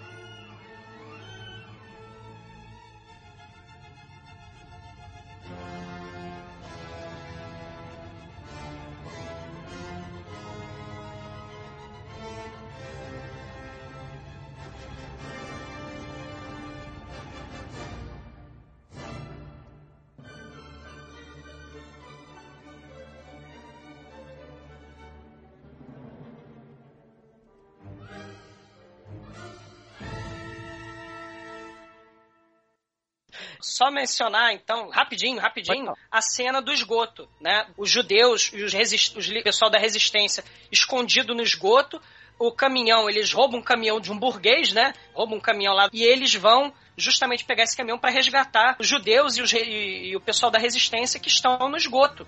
E aí você remete automaticamente já para o segundo filme, né? Porque vai ser questão fundamental do segundo filme é justamente a resistência, só que subterrânea, a resistência pela fuga, vamos dizer assim, né? Que aliás foi bem polêmico esse filme por causa disso, né? O povo se orgulha da, da luta, né? Do, no, do levante de Varsóvia, foram derrotados miseravelmente. E um dos filmes mais importantes sobre esse episódio esquecido, né? E terrível, é justamente o pessoal fugindo para os esgotos, né? E, é bem polêmico. O povo polonês não gostou na época que foi lançado né? O segundo filme. Olha que interessante, que interessante. Mas no primeiro filme você já tem essa cena e é mostrando aquilo que, que a gente estava conversando, Angélica. No, no, começo, o André Vaz ele tinha 27 anos, ele não tinha conhecimento dessas histórias, né? E ele só vai ter conhecimento disso com a leitura do roteiro que é baseado no, no romance que fala sobre justamente o líder do Levante de Varsóvia no esgoto, né, esperando ser resgatado. E a cena aparece no filme. Mas ele fez sem, sem, sem, ter noção nenhuma. E talvez por isso, né, você já vai ter o segundo filme sobre o Levante de Varsóvia, bem mais específico, né? Ty nie potrafiłabyś się chyba zakochać. Co? Stawiaj te nogi prosto, bo i za trzy dni nie dojdziemy. Masz dużą gorączkę i zdechniemy tutaj z głodu.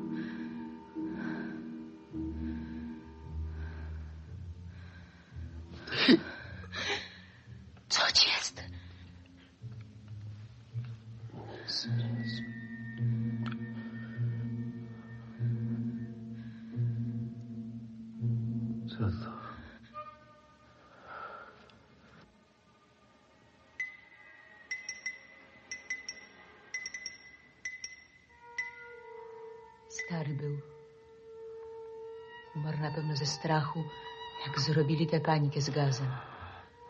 Głupi ludzie nie byli nigdy w kanale.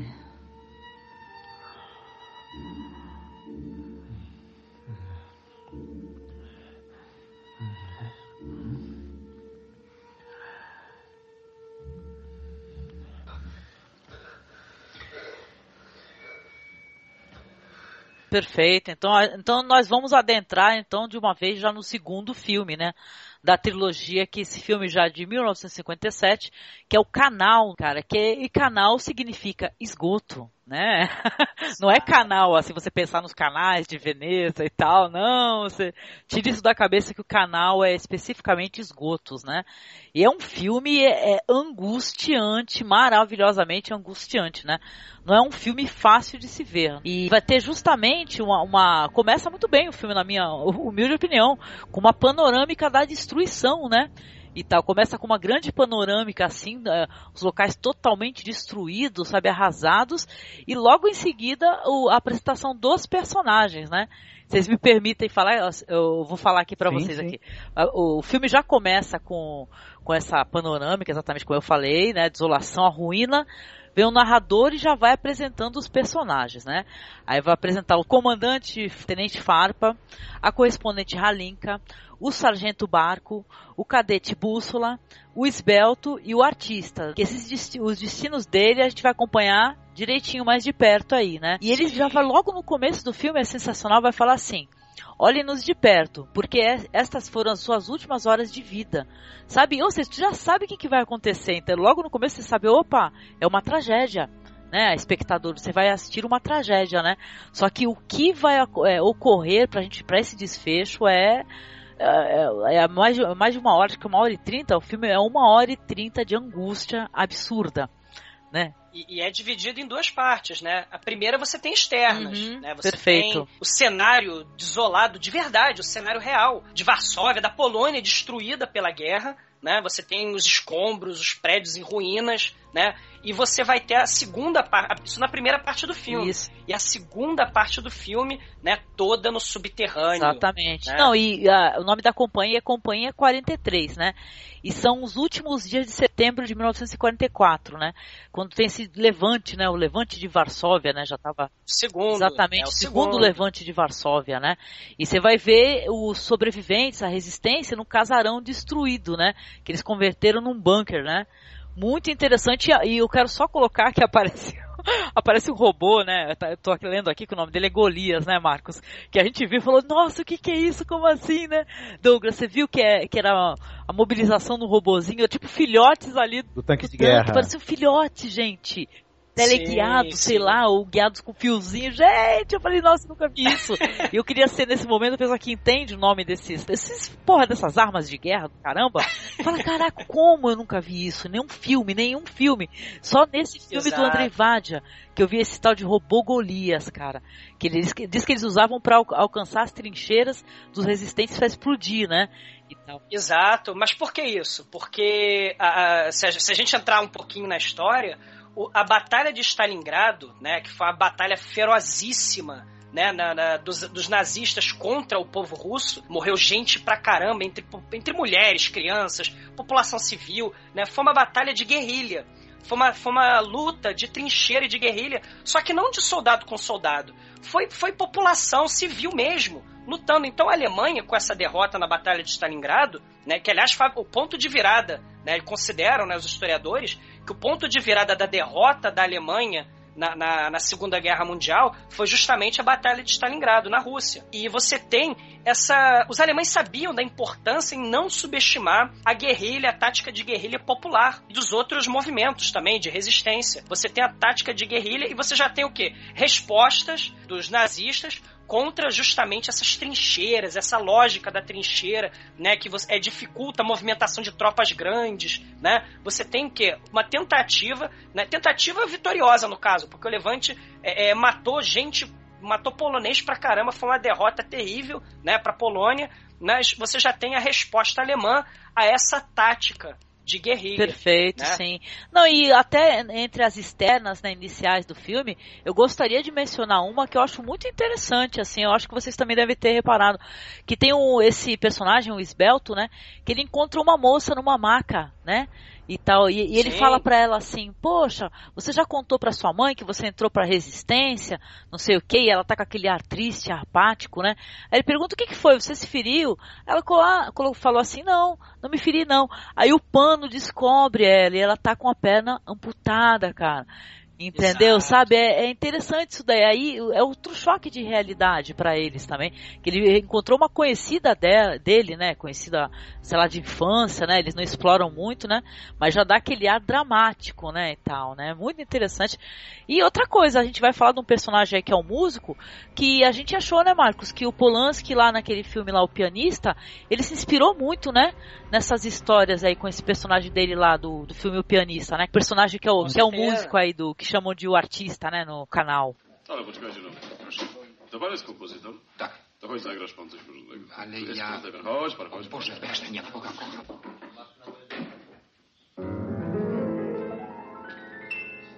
Zdejmijcie to świństwo, brzęczy strasznie.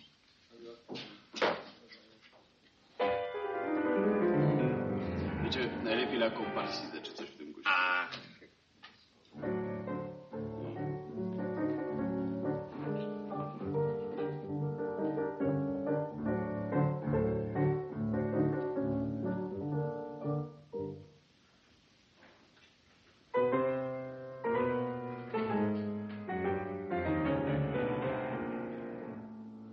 Personagens maravilhosos, né? Vai ter essa personagem chamada Margarida, que ela é uma, uma, é uma, uma moça da resistência, que ela tem um paixão pelo Janek, né?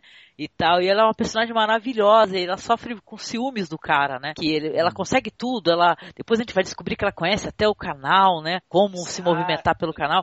Cara, são personagens maravilhosos, vai ter os, O Janek, por sinal, ele é vivido pelo mesmo ator que faz o Jacek no, no filme Geração. Né? Mas sabe, sabe por quê? Vocês lembram? A, a gente estava falando dessa cena aí do, do Golias, né? Ele pula sem. Meu Deus, aquela cena é inesquecível, gente. Ele pula do segundo andar do edifício em ruínas para dentro dos Eu escombros, reparei. aí ele sai correndo, a câmera continua, aí o sujeito maníaco homicida lá, com, com tarado por pirotecnia, começa a apertar botões e, e, e, tem detonação de dinamite, sei lá, ali, e ele correndo ali no meio, é. né? E, e depois ele leva, não leva o tiro no braço, né? Ele vai levar o tiro no peito mesmo. Te lasque. A gente tem que admirar a coragem desse ator. Ó, o, o Tadeu Zianksar, vou falar, viu? Ele podia aparecer naquele programa lá do Discovery, né? Sobrevivia a tudo, né? Porque Exato, é se sobreviveu às filmagens aí do canal é porque o, o, o, cara. Isso é que eu chamo de performance física, né? Sim. E realista. Você pode, inclusive, ser acertado por um estilhaço de verdade durante as é. filmagens, né? É. E, sem mencionar, né? Aquilo que a gente estava falando. O diretor, o Vaz, dele falou: Poxa vida, a gente vai. Esse filme tem muitas cenas noturnas. E a bala de festim não é bacana, não, não surte o efeito legal na película, né? De noite noite. Então vamos pegar os atores, botar num, em frente a uma parede de tijolos e disparar bala por cima. Então aquela cena é de verdade, eles estão atirando mesmo. Exatamente, cara, exatamente. Não é muito realista, cara, é muito realista. A filmagem é muito interessante, cara. Poxa, o personagem que eu tava comentando aí que é o artista, né, que é o músico, né? Cara, como é trágica aquele, aquela cena dele, né, o gente, que é ele tentando falar com a família dele, né? Que ele vai, ele tá junto com a resistência, ele fica pedindo para ligar para um número e tal, que é um número que já tá, já tem os alemães, já estão é, o bairro já tá tomado por alemães, né? Ele consegue falar com a, com a esposa dele, depois com a filha dele. Nossa, que trágico, né? Parece que ele, ele escuta o um momento em que eles vão ser atacados, né? Que eles estão sendo atacados, parece, né? É a descida dele pra, pra loucura mesmo, né? Se tem a, a descida como é que, eu, como é que a gente pode dizer, a descida literal, né, da população, do, do da resistência para o esgoto, né, para o subterrâneo, você tem a descida do, de, desse músico para loucura. Ele fica insano, ele fica maluco. É. Acho que todos ele perde ficam, a né, razão. Douglas? Sim, Todos ficam. Eu fiquei com uma dúvida nesse filme assim, uma dúvida científica assim, que quem possa nos responder e tal, quem, quem conhece, tem conhecimento, que o pessoal eles têm que depois mais pra frente andar nos canais, né, que estão, é, eles vão ficar literalmente, né, mergulhados na merda, né, nas fezes, né, e tal. E eles começam a passar mal e falar de gases e gases. E a gente tentou entender se, se esses gases são gases que os alemães estão jogando, alguma espécie de gás que é que deixa é, atordoante, ou são os gases da, do, do, dos próprios excrementos em si, entendeu? Que começa a deixar a pessoa tonta e tal, a ter alucinação e tudo, né? Porque eles perdem o sentido, inclusive, do, do que, que é dia e o que, que é noite, né? lá embaixo, né? Mas esses Sim, gases aí, é, é totalmente, que, que eram, gente? Totalmente desorientador, né? Nos extras, né? O diretor, ele deixou claro, né? O pessoal desceu para os esgotos, a resistência está derrotada, eles vão fugir né, para entrar no rio, né, para fugir pelo rio Vústula, que teoricamente os soviéticos iam ajudar, as tropas soviéticas iam ajudar a resistência, né? Eles iam fugir para a liberdade. Só que os nazistas, eles, a gente vê isso no filme, né? Além de ter aquelas armadilhas com explosivos, com aqueles morteiros nas saídas de alguns esgotos, eles também jogavam gás lá dentro. E assomado ao fato do desespero, né, de você estar tá desorientado dentro do esgoto, na escuridão, insalubridade, doença doença, é, gente ferida, gente morrendo, cadáveres, né, dentro daquele esgoto. O desespero das pessoas está uma cena inesquecível, né, gente? O desespero das pessoas querendo sair né, e não conseguindo. É uma descida, né? Até o próprio músico mesmo fala, descida ao inferno de Dante. Isso, círculos infernais, né? né? Não é? Exatamente, exatamente. Exatamente. É muito interessante, viu? E o filme ele vai ter essas externas aí inicialmente, que é o pessoal sendo atacado, eles vão ser obrigados, né? E vão ser obrigados a contragosto. Detalhe, né? Que eles não querem fugir, né? E tal, eles falam que é fugir como ratos, né? Nós vamos para os esgotos, né? E tal, o comandante lá, ele tá muito insatisfeito com essa situação. Mas o pessoal acaba indo, né? Tem até uma, tem uma ou duas cenas na cidade, se não me engano, que se eu não me engano aparece judeus, por sinal, né? Eles, é, inclusive nessa, nesse filme aí e tal. Mas o filme é impressionantemente angustiante. Essa trajetória deles aí é, coitados, né? Tentando alcançar a liberdade, é, vai ser muito triste, cara. Muito triste. Vai ter um desfecho terrível, cara. Vai ser terrível. E personagens lindos.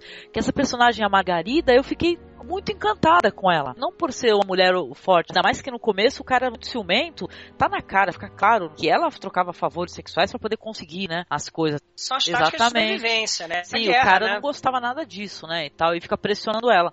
Mas ela, por amor e tal, e também para acreditar no cara, muito lindo, inclusive a, a pichação, né, que ela, que ela fez no, no esgoto, né? E tal. E o momento em que isso Sim. vai ser falado no filme, essa declaração de amor, cara, muito bonito, cara, muito legal mesmo.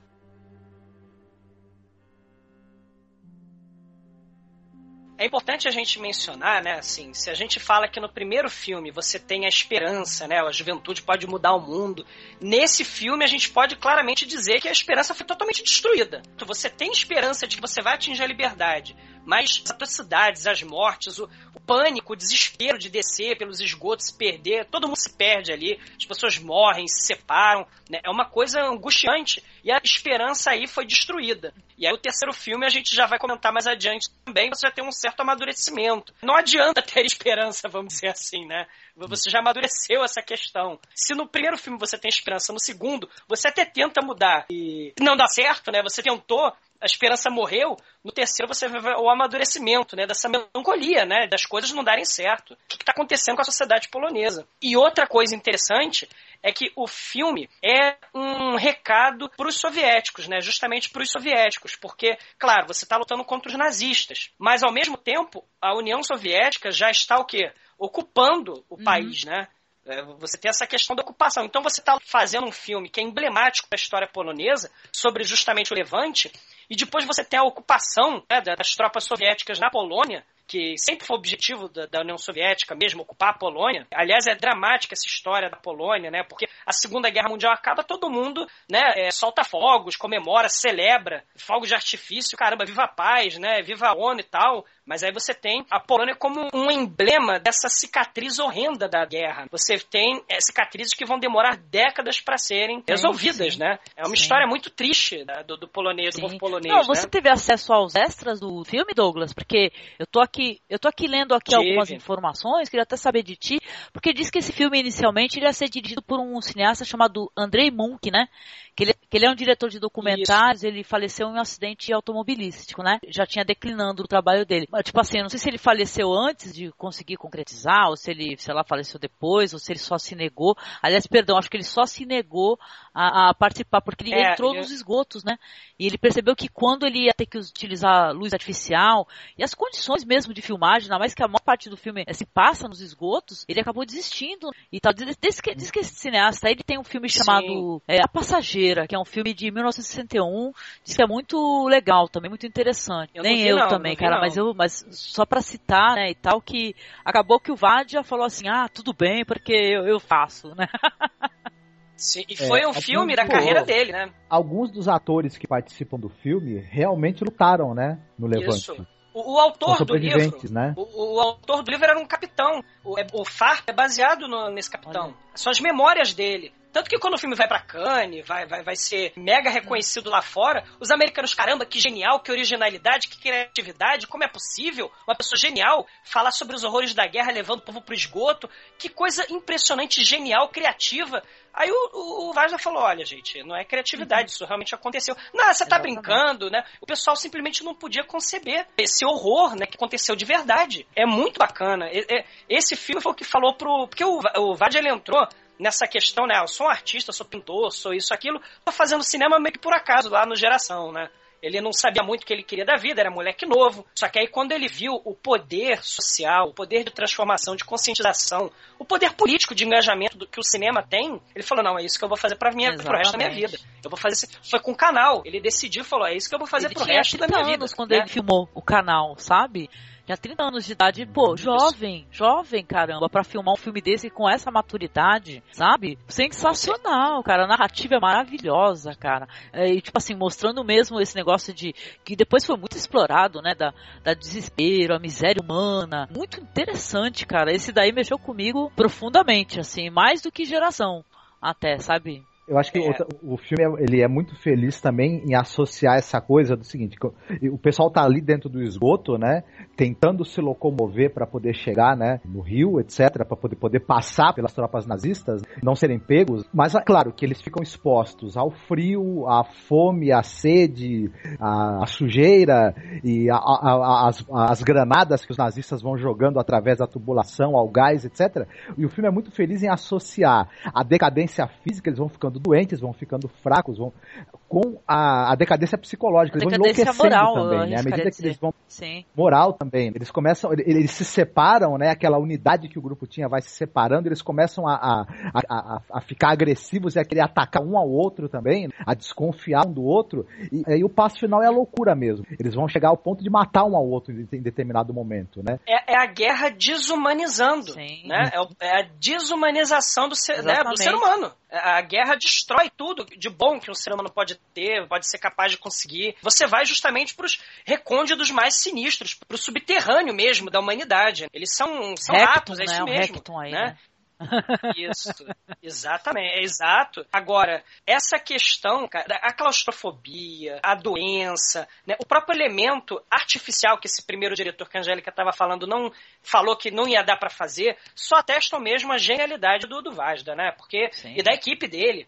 Porque não fica artificial em momento nenhum, na minha cabeça, na minha concepção, pelo menos, você acompanha mesmo o desespero e a degradação deles, né? Naquele cenário, Sim, né? sim. Terrível. E tudo com baixa, né? com baixa É, iluminação, é, eu- né? acho Uma coisa. Porque o, o medo É. que ele ficou, o outro cineasta lá, o que foi convidado a, a dirigir o filme, é que ia ficar muito artificial, porque ia ter que utilizar aquela iluminação, né? Artificial, ia ter aquelas sombras e tal, ia ficar, sabe, tipo documentário mesmo, entendeu? O que, vai, o que vai contra o, o princípio do realismo, de, de mostrar exatamente a realidade, Muito o natural, povo, né? né? Ficou e muito tal, interessante, muito né? natural. É, eu acho que isso é importante de falar para quem está assistindo que o filme ele realmente ele é muito crível. Toda essa situação que eles vivem, a maneira como é filmada, como é fotografado, etc, é muito crível. É, a sujeira, o- a decadência física deles, a loucura, o medo, o sofrimento, é tudo muito palpável, né? Assim você você sente aquilo, não tem nada fake em momento nenhum.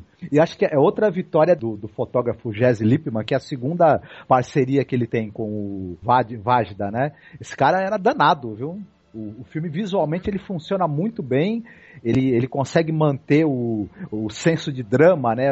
A gente, a gente acredita no que a gente está vendo, apesar de usar a iluminação artificial, apesar de todas essas, essas questões que talvez o, o- que o diretor achou que o filme talvez não funcionaria por causa disso, funciona maravilhosamente bem e dá uma angústia tremenda, né? Sim. Os atores também, eu acho que eles também estão tão assim, no- no- dando o máximo de si, todos eles, né? Esse romance foi apresentado justamente pelo ator que a gente está falando, né? O, o ator Rambo, né? O- ele, ele é que apresentou o livro e, e o roteiro foi feito, foi pronto, né? Ficou pronto. E, assim, quando o filme saiu, a população polonesa não gostou muito. Né? Apesar do- da, da pirotecnia, das explosões, da luta na- nas trincheiras, a segunda metade do filme foi um balde de água fria na população. Que eles esperavam o quê? Justamente, apesar de derrotados no Levante, né, de Varsóvia, apesar disso, apesar da derrota, eles queriam ver justamente é, um nacionalismo ali nesse sentido de que a resistência lutava bravamente nas trincheiras. Então tinham, queriam ver a bandeira polonesa, aquela bandeira vermelha e branca, queriam ver uma coisa mais patriótica. O que o Vazda vai fazer vai ser justamente, para além dessa resistência, para além dessa guerra, ele vai trazer o desespero, a desumanização. As pessoas vão pro esgoto. É, é- é além disso, é além do patriotismo. Mas foi muito criticado na época por causa disso. No- nos festivais internacionais foi um sucesso. Mas dentro da Polônia foi uma certa decepção. Né? Porque justamente eles queriam ver um filme muito patriótico, porque era uma questão de orgulho. A luta dos poloneses contra os pegando em Exatamente, contra não, eles queriam ver aqueles filmes né? que glamorizam, né? E tal, a guerra, e todos são maravilhosos, e pá, de armas em punho, bandeiras na mão, e tal, e não é nada disso, né, cara? É um desespero total, né? E um final tétrico. É a tragédia humana, né? Tá em primeiro plano, né? É, são os amores interrompidos, né? Os dois casais que tem no filme que É. vão ter os seus amores interrompidos. É o artista que não pode mais se expressar, perde a família, perde o instrumento da arte dele, perde a- possibilidade de exercer sua arte e se refugia na loucura, né? É o soldado, né? É o capitão que quer salvar seus homens, quer conseguir mantê-los vivos apesar de tudo e também vai, vai acabar também se refugiando na loucura num certo momento, né? Vai, vai talvez sofrer a derrota mais, mais triste que pode ter para um líder. Eu quero fazer uma pergunta pra, pra você, Angélica e Douglas. Vocês não acham que esse filme tem uma semelhança com o filme O Barco, o Inferno no Mar? do Ah, eu, se eu assistir, eu não lembro, Marcos, vou ficar te devendo. Pela claus- claustrofobia que você tá falando, né? Sim, sim. Porque.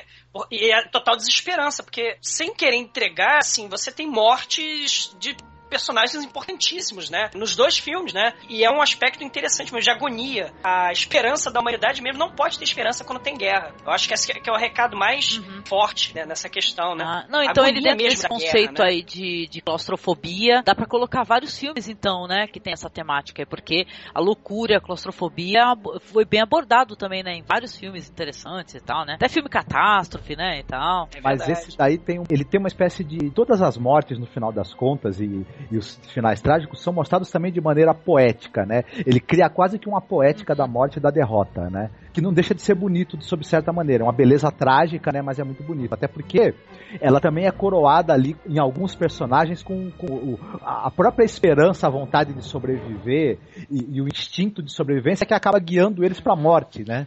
Sim. em certo momento, né? E, e, e, outra questão também, né? Você não tem tanto, de certa forma, o diálogo, porque quando você vive num. faz arte numa sociedade totalitária, autoritária, o diálogo, certas palavras são proibidas. Mas às vezes, quando você tem uma metáfora, você tem um certo estilo de fazer uma cena, você quer dizer alguma coisa, mas pelas entrelinhas, você é, é, acaba fazendo, trazendo uma poesia para o filme, você quer dizer alguma coisa, mas fica difícil para a censura trabalhar isso, né? Porque às vezes a palavra é fácil de pro, proibir, né? É, a palavra não pode, está proibido dizer isso, mas mostrar com poesia Perfeito, e certas metáforas um filme isso vai, isso uhum. vai acontecer no Cisas sim, e Diamante. Sim, direto. Bom. E nesse filme também, no canal também. Então, você precisa. Olha a genialidade do cara. Eu adoro esse cara. A genialidade dele é justamente essa. É você sabe dizer aquilo que você tem que dizer, a sua opinião política, a sua visão de vida. E você não é tão óbvio. Você tem a desgraça, o horror, o desespero. É um recado justamente para os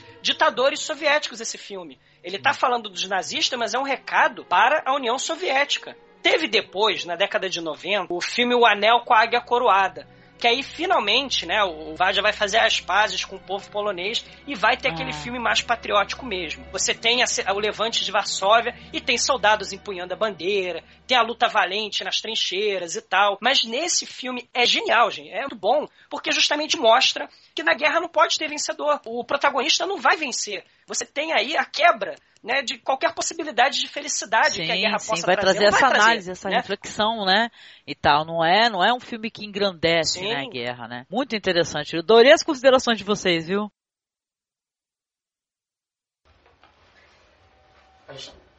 nie rozumiesz, że się można zmienić. Przecież nie uciekam. Ale chcesz uciec. I chcesz, żebym ci powiedział. To świetnie, zakochałeś się.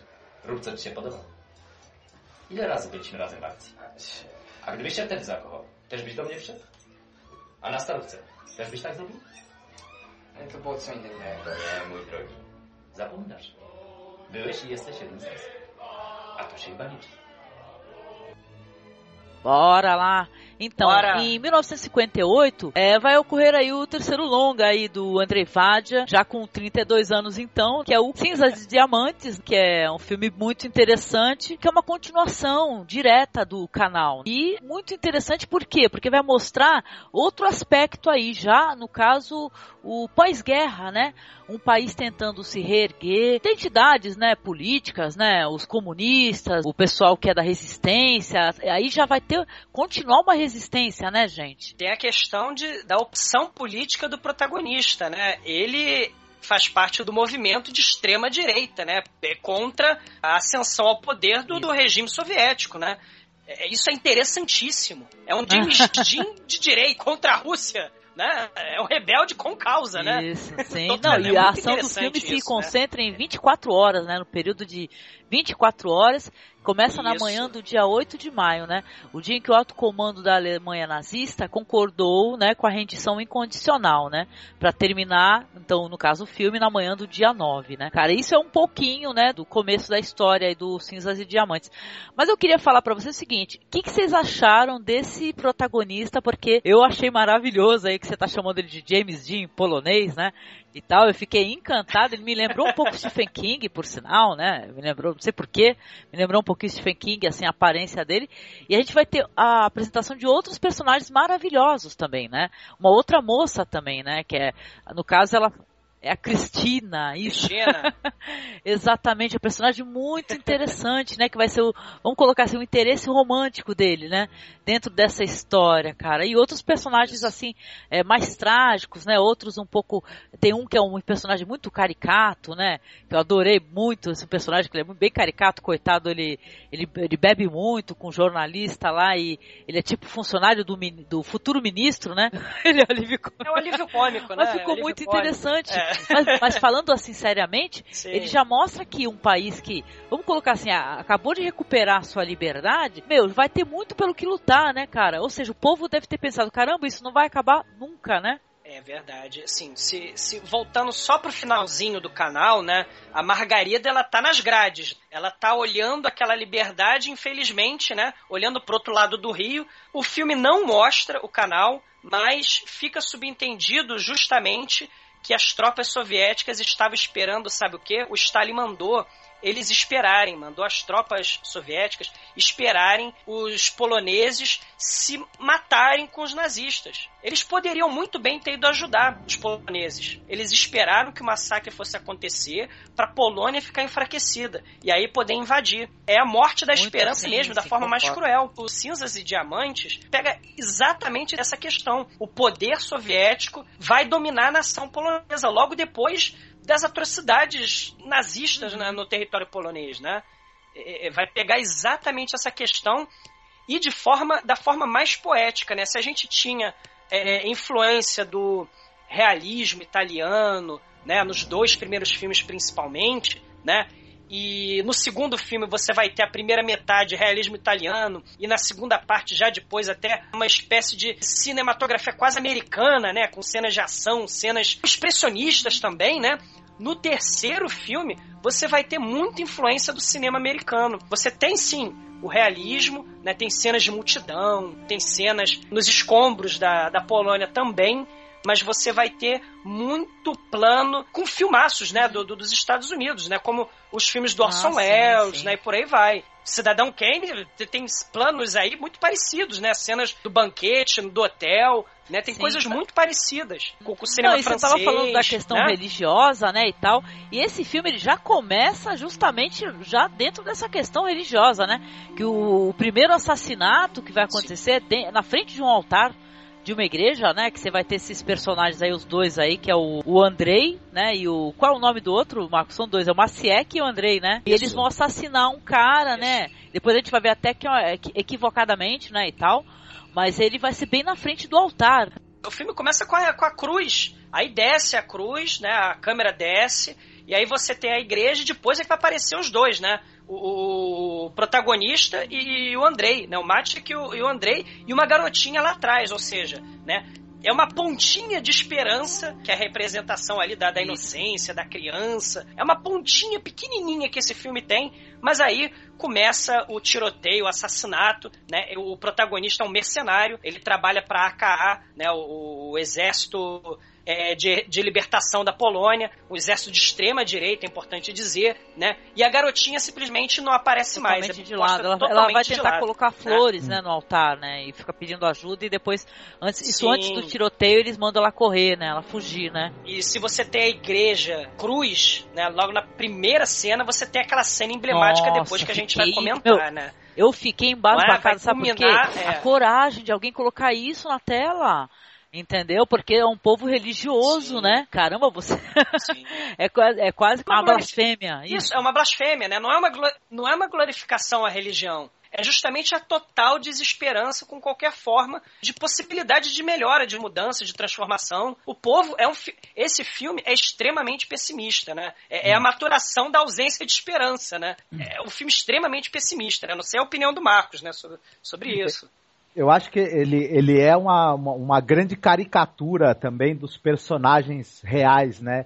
Que se envolveram nessa, nessa questão toda do último dia da guerra para a Polônia. Porque é assim: pessoal que estava lutando, morrendo, se sacrificando contra os nazistas e que foram abandonados no final da guerra pelas tropas soviéticas que deveriam vir ajudá-los, esperaram até o último momento e deixaram toda aquela tragédia que a gente viu no segundo filme acontecer, uns estão se, matando, o pessoal de direita tá tentando matar o pessoal pró-soviético, né, pró-Rússia, né, os antigos é, companheiros de luta contra os nazistas estão se matando entre si e tem todo um grupo de pessoas ali, a classe mais privilegiada, fazendo uma festa literalmente para puxar o saco da autoridade russa, né? Exatamente. Já tá todo mundo sabendo que vai, que vai, que vai ser um governo de, de russo e não um governo nacionalista é, polonês que vai ser o próximo governo de, do pós-guerra, né?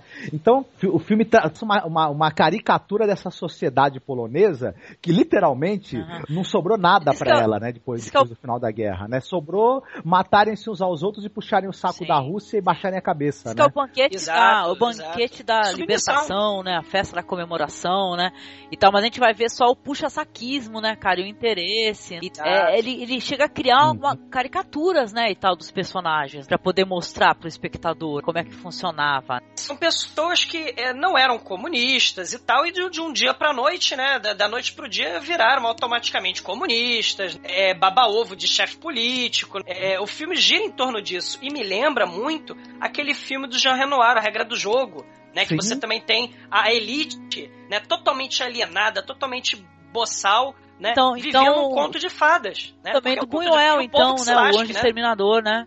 Sim, o Anjo Sim. Exterminador, com certeza. É, esse filme, aliás, né, o Cinzas e Diamantes, até um pouco contra os outros, os, os, dois primeiros da trilogia, ele tem muito elemento quase surrealista, né? Uhum. Tem elementos assim, né, de, de sonhos, o cavalo branco, o elemento religioso, os ah, copos pegando que tem uma fogo, né? Que, que uma é, simbologia, né, dos copos, né? Tal, tem a ver com a juventude deles, né, isso. né, perdida, né? Muito interessante isso daí. Depois eu Exato. dei uma lidinha por aí, gostei dos comentários. É, uhum. é bem é. mais surrealista, né? Vocês estavam falando desse personagem que é o alívio cômico, né? Que é o cara que ele tá achando que ele vai ser diretor, né? De um, que, que, que, ele vai fazer parte de um diretório do partido, ele, que, que, ele fica conversando ao longo do filme todo com o jornalista bêbado, só que ele acaba se embebedando e no, e no auge do que seria o banquete para receber lá o, o, prefeito e as autoridades soviéticas, ele já tá bêbado, ele joga o extintor de incêndio na cara de todo cena. mundo, ele puxa pano, né, da mesa, né, do banquete, Sim. joga Não, ele toca foda-se, né, cara, é muito legal. Esse daí bebe e toca foda-se. Ele acaba com aquele banquete de puxa-saquismo é uma cena que não deixa de ser surreal. Sim, o, o, sujeito, na primeira cena do filme, né, o sujeito que é assassinado, ele, ele entra em combustão, ele, Sim, ele pega eu fogo. Eu disso daí, né? Douglas. Falei, como assim, né, é. Marcos? Não te perguntei. Como ele pega fogo, né? Mas depois do que tu explicou dos explosivos aí, eu comecei a entender. o sujeito se amarrava numa pirotecnia lá, o Não, amigo do Vazda. Tem uma relação também com essa coisa é que, é que, esse filme faz uma brincadeira muito grande com isso, porque ele toma aqueles tiros e as costas dele começam a pegar fogo e ele tá próximo ali do altar, como a Angélica falou, né?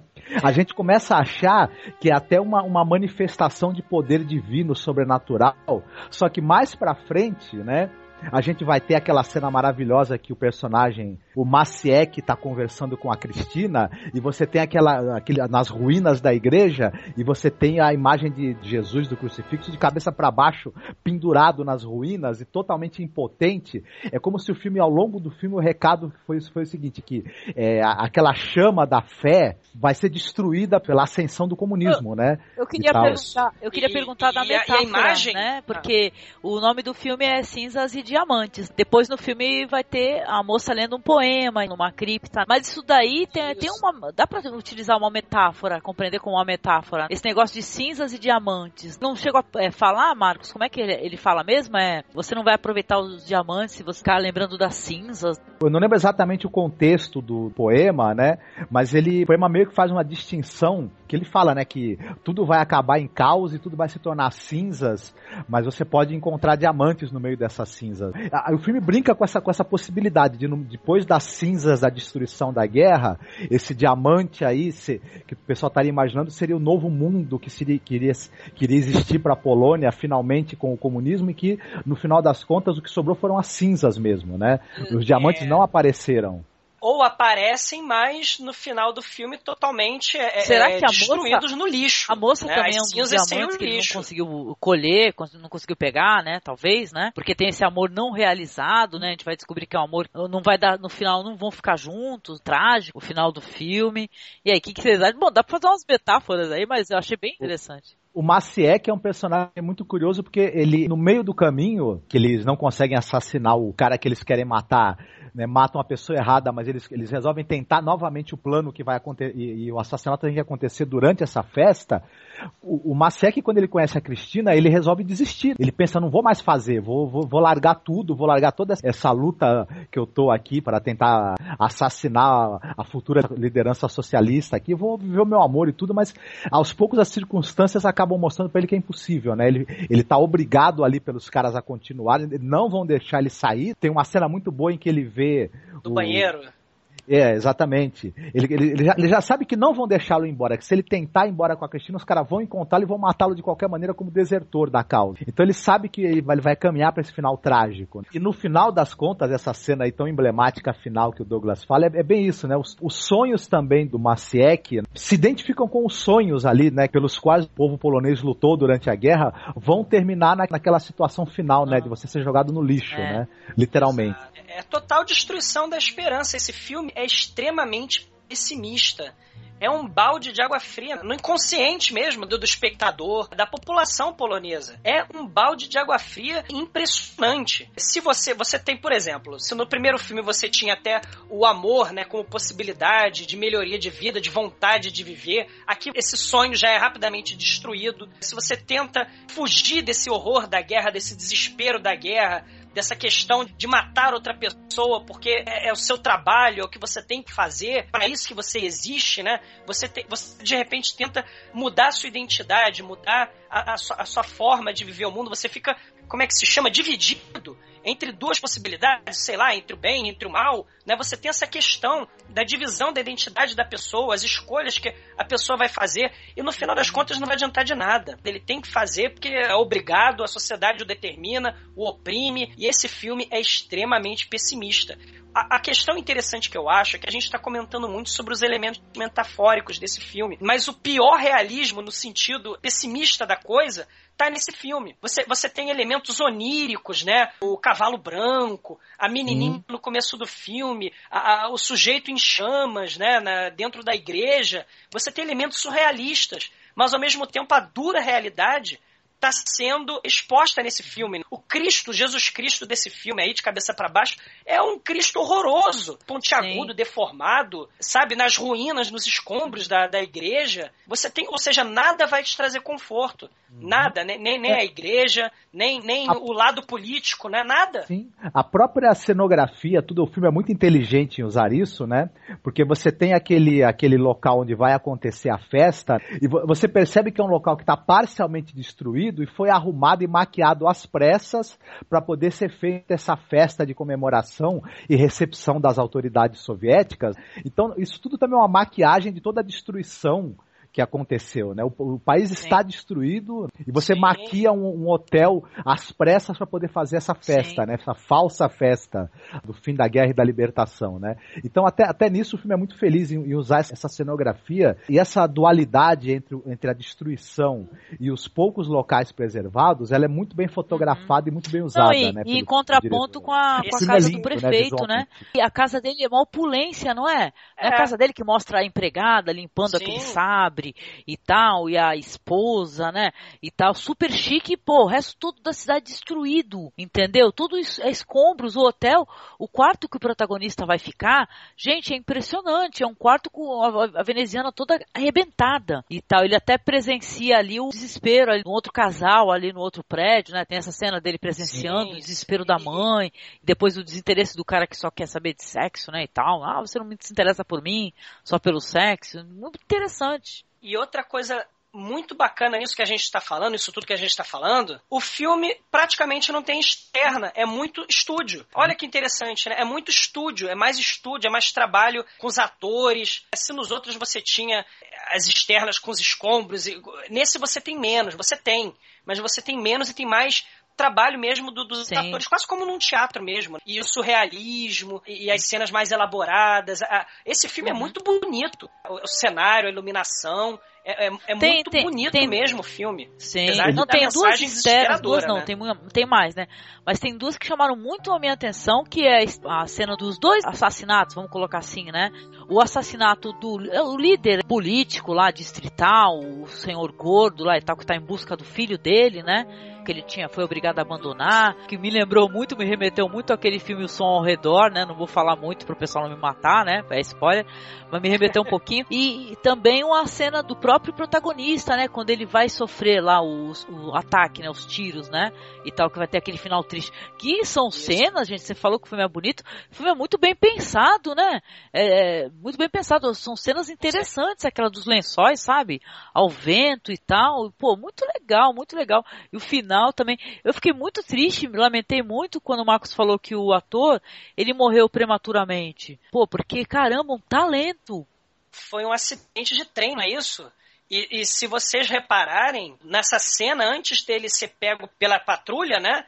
E levar tiro e tal, e ser perseguido, passa um trem ali de forma até quase. Premonitória. É, é surreal mesmo, é macabra. Nossa. Isso é um negócio terrível. Uma coisa interessante sobre esse personagem que você está falando, que busca o, o pivô da história, né? Ele era para ser o protagonista do filme. Ele é o protagonista da, do romance. O comunista, o comunista veterano, né?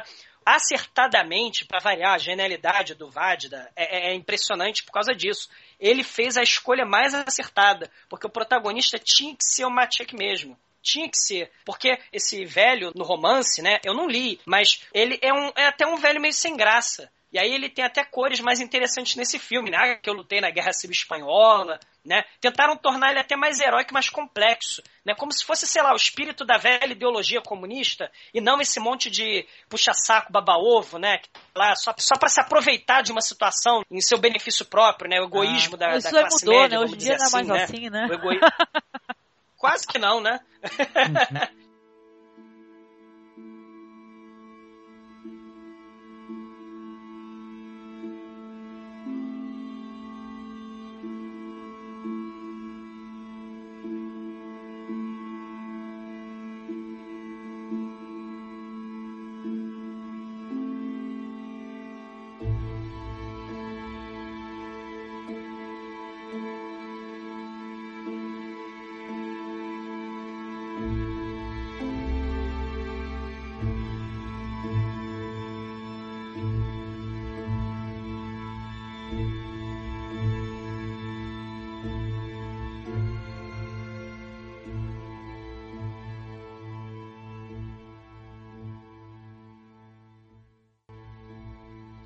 Acertadíssimo. Esse filme é muitíssimo, como o Marcos falou, é muitíssimo bem pensado. É acertadíssima a escolha do protagonista. Aliás, no, no, nos extras, né? O, são as roupas do próprio ator mesmo. Ele falou: Eu não quero usar essas botas de, de soldado, não quero usar essas bermudas de luta, essa roupa cinzenta de soldado. Eu quero usar jaqueta mesmo, quero usar sapato, óculos escuro, jeans. Ele vai usar a roupa da juventude e casou perfeitamente, né? Ficou demais aproveitando ainda, já que a gente está falando no protagonista, vivido pelo Zbigniew Sibuski, não deixem de assistir o filme Manuscrito de Saragossa com ele, que ele está ah, sensacional. Tá na minha lista. Vou falar de novo. Sim, tá na minha lista. Muito legal. E só para pontuar, né, se a gente tem no canal aquele personagem maravilhoso, aquela moça, né, que fica com, com o namorado dela tentando buscar a saída, né, e tal, a gente vai ter aí a Cristina, que também eu achei maravilhosa, atrizes maravilhosas em cena. Eva Krisiewicz. Tem cenas né? de, dele com ela, os dois é, juntos. O pessoal fala tanto do Darren Aronofsky, né, e tal, tudo bem, dividir tela, aquela cena dos dois.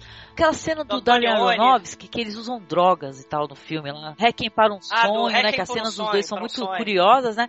A cena dos dois também no filme, assim, é muito bonita sabe, bem iluminada. São, são filmagens em preto e branco dos filmes assim, que são muito. Gente, sem só dividir uma coisa com vocês, eu tive por muito tempo, até pela minha idade, né? Eu te, cheguei a ter TV em preto e branco. E eu lembro que na época, quando foi para mudar para colorido, eu não queria. Entendeu? Porque o engraçado é esse negócio de você entender as cores e tal, e sabe, você compreender, sabe? Não sei te explicar assim, sabe? Você assistir a TV em preto e branco, mas caramba, não precisa ser colorido, tá ótimo em preto e branco. essa menina, essa atriz, ela que foi a representante lá fora, né, no, no, no exterior. Porque eu, nessa época já começaram aquelas perseguições, aquela coisa toda. Mesmo que o Vajda tenha sido um diretor muito importante, né? Ele não tinha conseguido, por exemplo, passaporte para passear com o filme, né? Internacionalmente. E a moça linda, né? É melancólica no filme, linda, né? E ela a representou Eva o filme. Krzyzewska. É, é, ou isso. E ela era da escola da Cracóvia. Ela representou o filme ganhou os prêmios, ela ganhou o prêmio de melhor atriz, o Cibusca não ganhou, ela que ganhou, ela recebe o prêmio, o Vajda não conseguiu. É aquilo, a coragem do diretor, gente. O protagonista é um mercenário do exército de direita que quer destronar o comunismo. Olha isso. É, a coragem do, do, do, a própria temática do filme, né, é, é, é impressionante para a época. Impressionante. Sim você vê a importância. Ele tá para além, vamos dizer, do cinema entretenimento, né? É o cinema engajado. Né? É o cinema de luta, é o cinema contra justamente opressão, autoritarismo. É, é fantástico, é um dos melhores filmes, assim, demais. Você, você não precisa de tantos diálogos bonitos se você tem a mensagem pela própria imagem do, do filme, né? A bandeira da Polônia, gente, o lençol branco com a mancha de sangue da mão, Olha, aquela é bandeira polonesa. Você tem a construção de imagens é, a construção de mensagens pela imagem. Você não precisa de um diálogo didático, né? Palmas pra esse diretor, gente. É Embora é o filme tenha muitos diálogos, né, Douglas? Sim. Ele é um filme muito sustentado, mas, mas são diálogos que são muito bem amarrados, né? Sim, Os sim. Os personagens, eles discutem a situação deles, né? Eles conversam sobre, sobre a situação que está vivendo o país na época e também tem os conflitos entre eles, mas é, é engraçado como esses diálogos todos se amarram para criar esse painel todo da época e do momento que está sendo vivido sem ser didático, né? Exato, é, exato. É um centro de drama assim muito bom, até porque é, é baseado num romance também, né? Exato. Só que nesse romance é justamente o, o, comunista que é o protagonista. E acertadamente, genialmente, o Vajda pega o Maciek para ser o protagonista, o, o, o, dilema né, da juventude, da própria sociedade, o futuro. Que futuro vai ter a Polônia? É, é demais esse filme, gente. É, é, é e usa muito esses elementos surrealistas. Volto a dizer, eu queria recomendar um filme chamado Underground, ah, do Emir Kusturica, de 90 é. e pouco. Sim, ele, ele é, tem, é um filme surrealista, fala da desagregação, só que não da, da, da, Polônia, mas também do leste europeu. É, tem, tem a questão da Iugoslávia, é, da Hungria. É, se passa uhum. na Segunda Guerra e, e, mostra justamente a família escondida no porão. É um filme bem interessante. Do Emir ah, Kusturica, underground filme. Também tem essa questão política, o que, que acontece com o leste europeu, né? Porque também vai ter a resposta violenta e truculenta e, e o massacre stalinista e, e, soviético em cima do leste europeu, né? Muito, milhões de pessoas também vão morrer frente ao regime soviético, stalinista. Milhões de pessoas do leste europeu também vão morrer, seja na, na Hungria, seja na, na Tchecoslováquia, que se dividiu, na Bósnia e Herzegovina, e por aí vai. Uhum. A Polônia não vai ser diferente, né? Só que a Polônia já estava ressabiada, né? Porque ela resolveu se levantar contra os nazistas e morreram sim, milhões, sim. milhares de pessoas. E, e, a resposta truculenta dos soviéticos depois virá justamente no restante do leste europeu. Excelente. Né?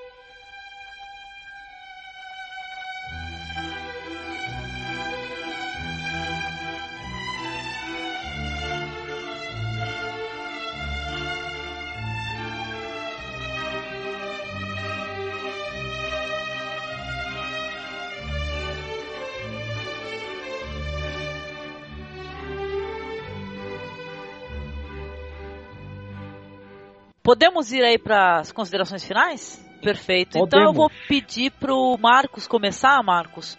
Uh, suas considerações finais aí, conhecendo a trilogia da guerra do Andrei Vadia. Ah, eu acho que primeiro que é um grande começo de carreira, né, para um diretor, né? São os três o, os três primeiros longas dele, né? É que entre o segundo e o terceiro, se não me engano, ele, ele dirigiu um documentário. Mas enfim, é um começo de carreira brilhante, né? Brilhante mesmo, com todas as limitações e que, que você poderia ter nesse início e tudo mais, com todo o patrulhamento né, que, que, ele pode ter sofrido, desde o início ele exibe um grande domínio assim da linguagem do cinema. As obras dele têm uma força, têm um peso muito grandes, né? E uma profundidade, uma capacidade de mostrar o drama humano de uma maneira muito sóbria.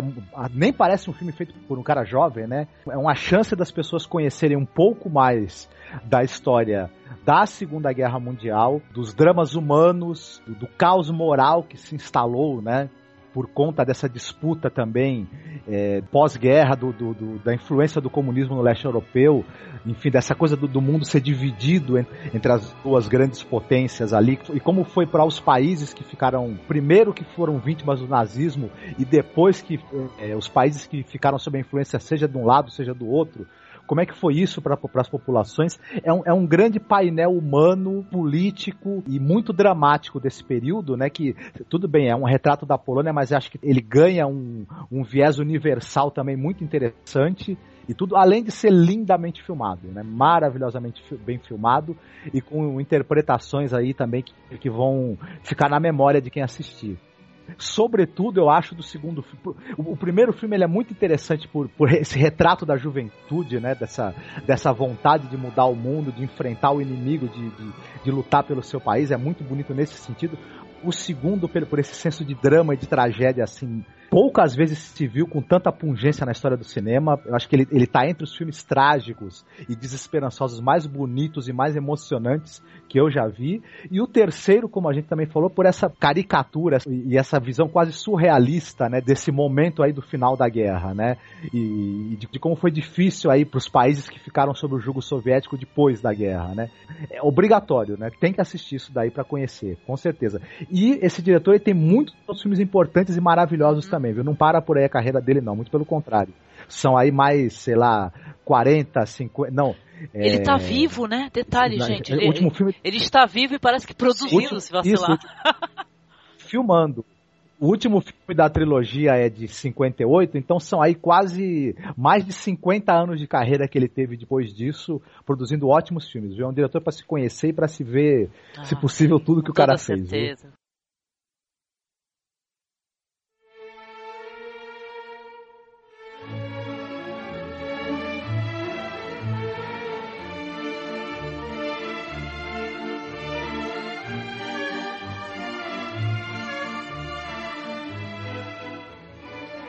E você, Douglas, suas considerações aí. Primeiramente, eu quero te agradecer, viu? Porque, porque a gente colocou o filme na pauta, porque o Douglas sugeriu, ele falou que adorava essa trilogia, né? Eu falei, caramba, que legal. Então, vamos colocar na pauta também, né? E a gente, nada mais, nada menos que trouxemos o próprio ah, Douglas, né? Porque gosta muito. Ah, então, obrigado. Dina, eu que agradeço, é uma honra, porque é dos meus filmes favoritos. Se no Cinzas e Diamantes você tem essa questão, gente, o amor, a política, o que fazer, né? Você tem a, a, a divisão do, da opção, da escolha do ser humano. E quando ele escolhe, você tem aquele momento do clímax do filme que ele dá cabo da missão dele e aí sobe os fogos de artifício, né? A Polônia vai mudar e aí depois você já sabe que você vai morrer. Você tem que levar a cabo o peso das suas ações, né? Você tem a sua escolha e você tem que ser responsável por isso. E o protagonista brilhante nesse a trajetória desse protagonista no Cinzas e Diamantes é brilhante. O diretor é genial, né? É genial no sentido mais bacana dessa palavra. É um filmaço obrigatório, gente. É um filme, os Cinzas e Diamantes é obrigatório. O, o Geração é outro filmaço também, porque mostra a energia da juventude. É um filme feito de jovens, né, da época, arrasados, que a gente não conhece isso, né? Quer dizer, a, a minha geração, pelo menos, essa questão de, de uma juventude vivendo um período de guerra. Aqui no Brasil, pelo menos a minha geração não conhece isso. Essa questão de, de engajamento político, como, como esses jovens que, no próprio primeiro filme, ele fala, né? A Dorota pergunta, mas por que você quer lutar? Ele falou, eu não sei, mas é, é o meu instinto, tá dentro de mim, eu quero lutar e mudar isso. É, é, aquela vontade do jovem de mudar o mundo. Você tem isso no primeiro filme, toda a energia do diretor que será genial uhum. nos filmes seguintes, e aí você culmina, na, na minha opinião, com o canal, né, que é a total destruição da esperança frente à guerra, à violência. Né? Não é possível ter paz, não é possível ter esperança. É, é antítese total da guerra. É, é a dialética perfeita. O ser humano precisa de paz, precisa ser feliz. E a guerra nunca vai possibilitar esse tipo de coisa. É uma mensagem muito poderosa. Inclusive, você nem consegue viver são você não é consciente de você mesmo. Se no terceiro filme, no Cinzas e Diamantes, você tem aquela briga interna sobre o que fazer, o que não fazer, se eu amo, se eu mato, no segundo filme você tem a destruição da esperança e da sanidade dos seres humanos. Os seres humanos vão viver no esgoto, por quê? Porque esse é o resultado da guerra. O, o saldo da, da Segunda Guerra Mundial foram quase 70 milhões de mortos, gente. Né? E, claro, longe de acabar com as guerras, com as revoltas, com a destruição. Você vai ter guerra civil na China, você vai ter guerra civil no, no leste europeu, você vai ter guerra civil para tentar se livrar do autoritarismo na África, na Ásia. As guerras infelizmente, estão longe de acabar. E filmes como esses, como essa trilogia, são importantíssimos para que a juventude, para que as pessoas descubram a importância né, é, do cinema como mudança de vida, mudança de, de perspectiva. Né? Você acorda, é um cinema que te acorda para as coisas. Né? E é simplesmente, esses três são, estão na lista dos meus três filmes favoritos de todos os tempos. Vi filme pra caramba, mas esses aí ah, são filmes do legal. coração. Sem brincadeira. Sim. Um brinde a André Vazda, né? Que vai levar, que vai levar depois Agnieszka Holland, Kieslowski e por aí vai, né? É, vai, eles vão é, beber nessa fonte, nessas trilhas que, que esse diretor maravilhoso possibilitou para essa gente toda, né? Com vodka. Um brinde, um brinde de vodka. Maravilhoso, cara. Olha, eu fico até sem palavras aí depois do, do, que os colegas falaram aqui, mas, cara, eu concordo com tudo. Para mim, eu fui, fui apresentada ao cinema do, André, do Andrei Vadia através da sugestão, né, do Douglas, que falou que gosta muito da trilogia, que gostava do diretor. Fiquei encantada. Quem me conhece aqui já nos escuta faz algum tempo sabe que eu tenho uma, uma certa tendência a gostar de filmes que desglamorizam a guerra, e esse daí eu tenho certeza que des, desglamoriza mesmo também, né? Mais do que isso, cria, mostra todo esse panorama, né? Da guerra, do pós-guerra, sabe? Pô, são assuntos muito interessantes, muito relevantes, porque não são muito discutidos, né? Atualmente, né? Os assuntos se perdem, né? Se ninguém discutir e para as pessoas conhecerem o conteúdo histórico, né? Isso é muito interessante, é muito legal, né, cara? E olha, assim como o Leon Risman, né, o Chaplin, o Godard, o Bertolucci, né, o Ken Loach, né, Marcos, que você gosta tanto, né, o, o Ettore Scola, uhum. são filmes que também falam sobre isso, o comunismo, né, defendem, né, o comunismo, né, ou, ou socialismo, né, como preferirem, né? E cara, para mim foi uma experiência, entendeu? Eu curti muito, muito mesmo, entendeu? Cê, nessa daí de ser apresentada para um cineasta, tá pro cinema, para um trabalho dele, e você dividir, compartilhar, o saldo foi muito positivo para mim, sabe? Gostei e vai para minha lista de filmes de guerra se assistir forever. Sempre. Sim, sim. E aí, mais uma vez, é, é obrigado, viu, Douglas, pela indicação, que eu também não tinha assistido esses três filmes uhum. e foi uma descoberta ótima, viu? Esses eu tenho em DVD, não tem Blu-ray porque ah, eu tenho Blu-ray, mas Douglas, esses eu tenho na coleção. Sem fazer propaganda, e... porque a gente não ganha nada com isso, mas o pessoal comenta muito esses DVDs que saíram da Criterion Collection, viu? Que saíram com entrevistas, com extras, Sim. com tudo, sabe? Estão aqui, oh, aqui meu, meu Deus, danadinho. Cara, que lindo que é esse box da Criterion, né? Ai, que maravilha. O Marcos fica brincando que ele queria ter tudo da Criterion Collection. Eu falei, ai, tu tá querendo ter muito, ter, ter, né? Vai lotar a casa de DVD.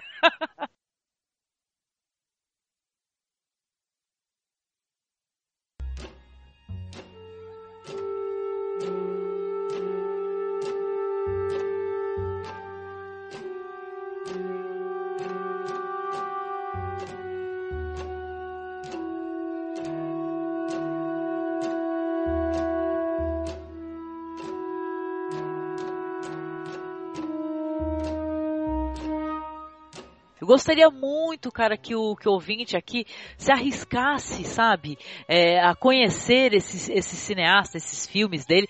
Eu também vou ver se eu assisto o, o Catim, né? Porque é praticamente uma continuação também, né? Dessa trilogia, o pessoal comenta. Sim. O Danton já tá na minha lista há anos, né? Que é com o Gerard Depardieu, né?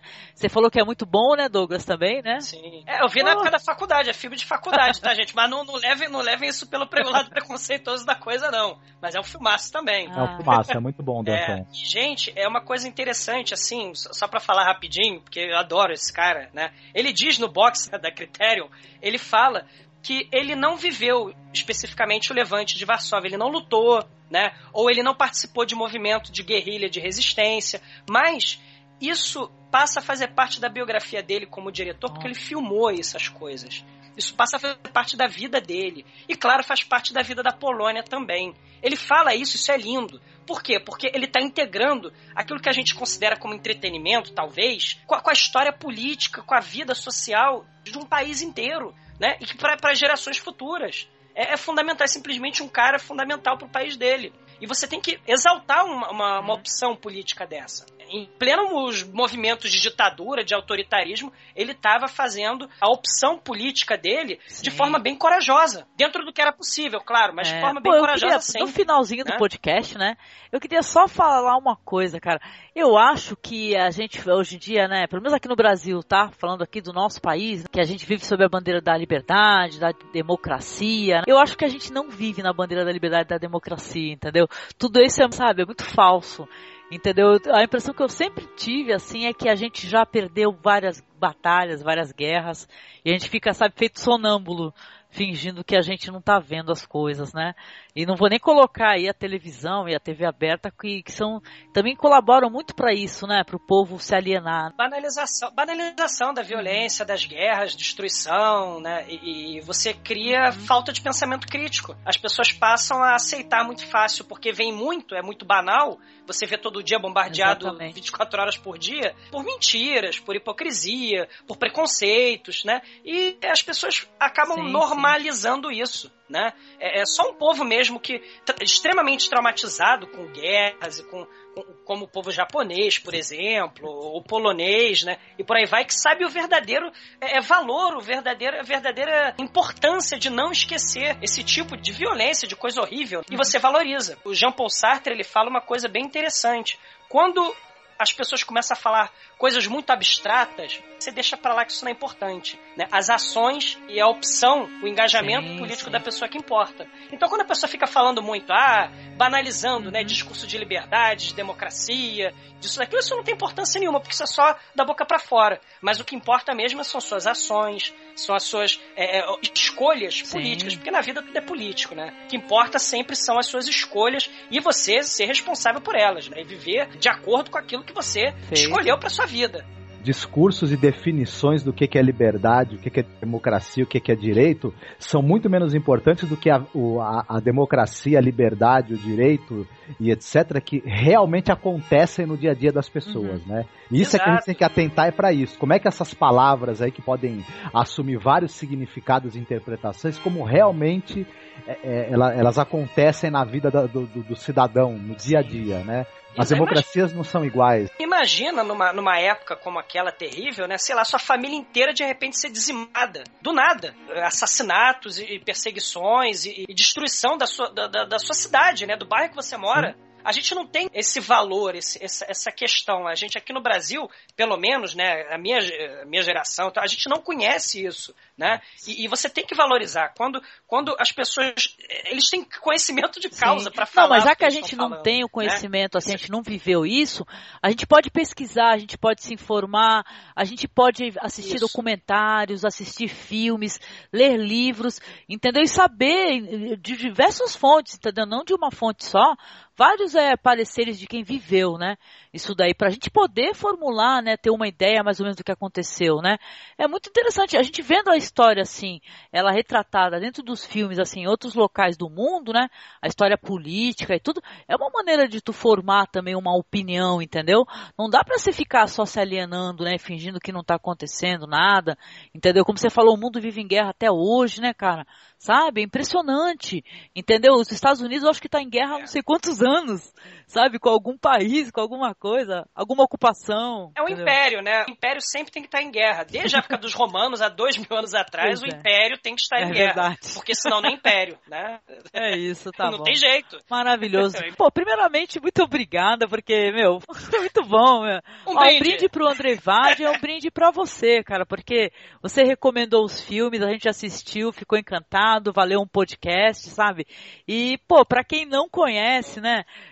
onde é que pode te encontrar, Douglas? Por sinal, você voltou a escrever um pouco ou deu uma paradinha? É, eu, eu, eu vou, eu vou, eu tô acertando minha vida particular, né, mudança de emprego e tal, mas vou voltar sim, vou voltar porque só, só minha agenda, só focar que eu vou voltar a escrever, vou voltar a fazer essa show porque eu gosto muito. Mas é porque eu tô em fase sim. de mudança de um monte de coisa e aí é, é, é, você fica meio desnorteado é, com as claro. mudanças. São importantes as mudanças, né, mas é, e, e, aí eu vou voltar a escrever sim. O blog é Anti-Oblívio e eu tô doido para voltar sim. Tá? Eu escrevo ah, sobre o que vem na são cabeça maravilhosos, mesmo, são bem humorados, é, sabe? Muito legais. é, cara, obrigado, mesmo, cara, obrigado. você precisa voltar a escrever, porque a gente sente muita saudade. Mas a gente compreende que tem que estar, tá, né? Tem que funcionar pra ti no tu, teu tempo livre, né? Não dá pra ser aleatório, assim, ah, vou escrever, porque tem que escrever, né? Tem que ser uma coisa prazerosa e dentro do, Sim, do teu né? tempo, né? Claro. É, é, um, é um período de mudança, mas já, já, já rapidamente já vou voltar já, tá? Vou, vou voltar a escrever no Cinema Masmorra também, que eu parei. Latrina Trash, vou voltar. Coluna, melhor coluna, se vacilar. Latrina. E a gente faz o podcast, né? Lá no, no td1p.com. A gente fala sobre filmes de zumbis, falamos, mas tem toda aquela história social, aquele contexto social por trás da história do zumbi, por exemplo, né? E por aí vai. Porque os alienígenas são alienígenas? Porque são monstros é, vermelhos do mal, coisas, né? né? Normalmente. Do contexto. É. O, o, mundo é trash, mas tudo tem sua explicação também, né? Eu agradeço de coração. Assim, são filmes que eu adoro falar sobre, pra caramba, como vocês perceberam. Mas eu adoro toda vez que vocês me chamarem para falar sobre esse tipo de cinema. Pode deixar oh, é que eu tô, sou o primeiro da fila. É sempre uma honra. Ah, a honra é nossa porque, olha, a gente co conseguir como uma colaboração, alguém que estuda história, que dá aula de história e tal, isso é, isso é aula pra gente também. A gente também tá curtindo aqui, a gente fica escutando e aprendendo, né? Melhor maneira. Ah, Podcast também pode ser origem de aprendizado, né? Isso é muito bom, pô. Ah, visitem, visitem lá, por favor, lá o td1p.com, assistam os vídeos do canal do YouTube que são muito bons. E tem o Douglas atuando. Douglas, meu, o Douglas vai dar o ele dá autógrafo na rua, gente. Sacanagem. Não, não, não é bem assim. eu, ó, eu vou levar meu DVD pra vocês autografarem. Tô falando sério. Sei, sei. Pô, que bacana. Eu adorei, cara. É bacana demais, cara. Um brinde com vodka. a gente vai comemorar tomando uma vodka mundo. logo mais aí. A gente dá um brinde aí. Né? E, bom, aproveitando aqui, agradecer também a você, Marcos, porque você tá com a gente aqui também, experimentou aí o cinema do André Vade aí, né, querido? Obrigada mesmo. É, o prazer é todo meu, viu? Aprendi bastante hoje aqui com vocês. Conheci uns filmes de um diretor que eu não tinha assistido ainda, foi uma, uma grande surpresa, né? Quando eu, eu vi que eram os primeiros filmes do cara, eu não esperava tanta maturidade de filmes tão importantes como esses, assim, de, de um cara que quando fez era tão jovem tudo. Então, para mim foi ótimo, viu? Valeu ah, beleza, cada segundo. Então. E olha, muito bom, foi excelente. E olha, e para você ouvinte, a nossa mensagem final de sempre, né, que é a mensagem de da gente se comunicar, né, entrar em contato. Mande um e-mail pra gente aqui, compartilhe as suas opiniões. Se você é fã do André Vadia, você pode vir aqui falar pra gente, falar, pô, que legal, assistam isso, assistam aquilo. A gente vai assistir, a nossa lista é monstruosa, mas a gente assiste. Promessa é dívida, entendeu? A gente assiste e vacilar grava. Então é o contato nosso é por e-mail é contato arroba cinemasmorra.com.br. Sigam aí os nossos perfis oficiais no Twitter, no Facebook, vão ficar todos linkados. E, cara, é muito bom mesmo foi esse papo aí sobre cinema e, cara, que venha muito mais, cara. Esse Masmorra Troar é um projeto legal também, ficar falando de três filmes. A gente já tá pensando no próximo já. Esse aqui, no caso, foi uma homenagem a Troar, porque foram três gravando, é né? Mas que coisa!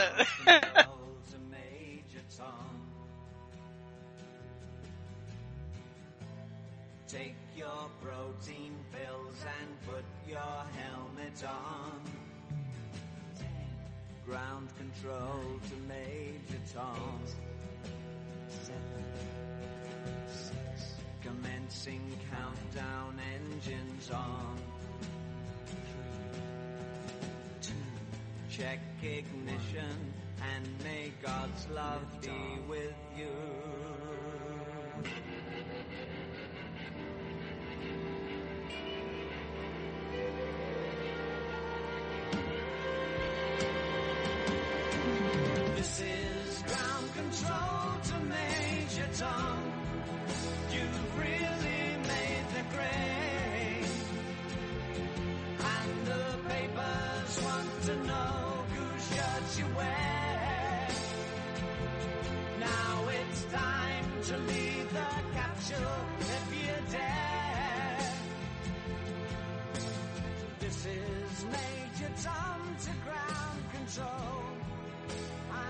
nothing.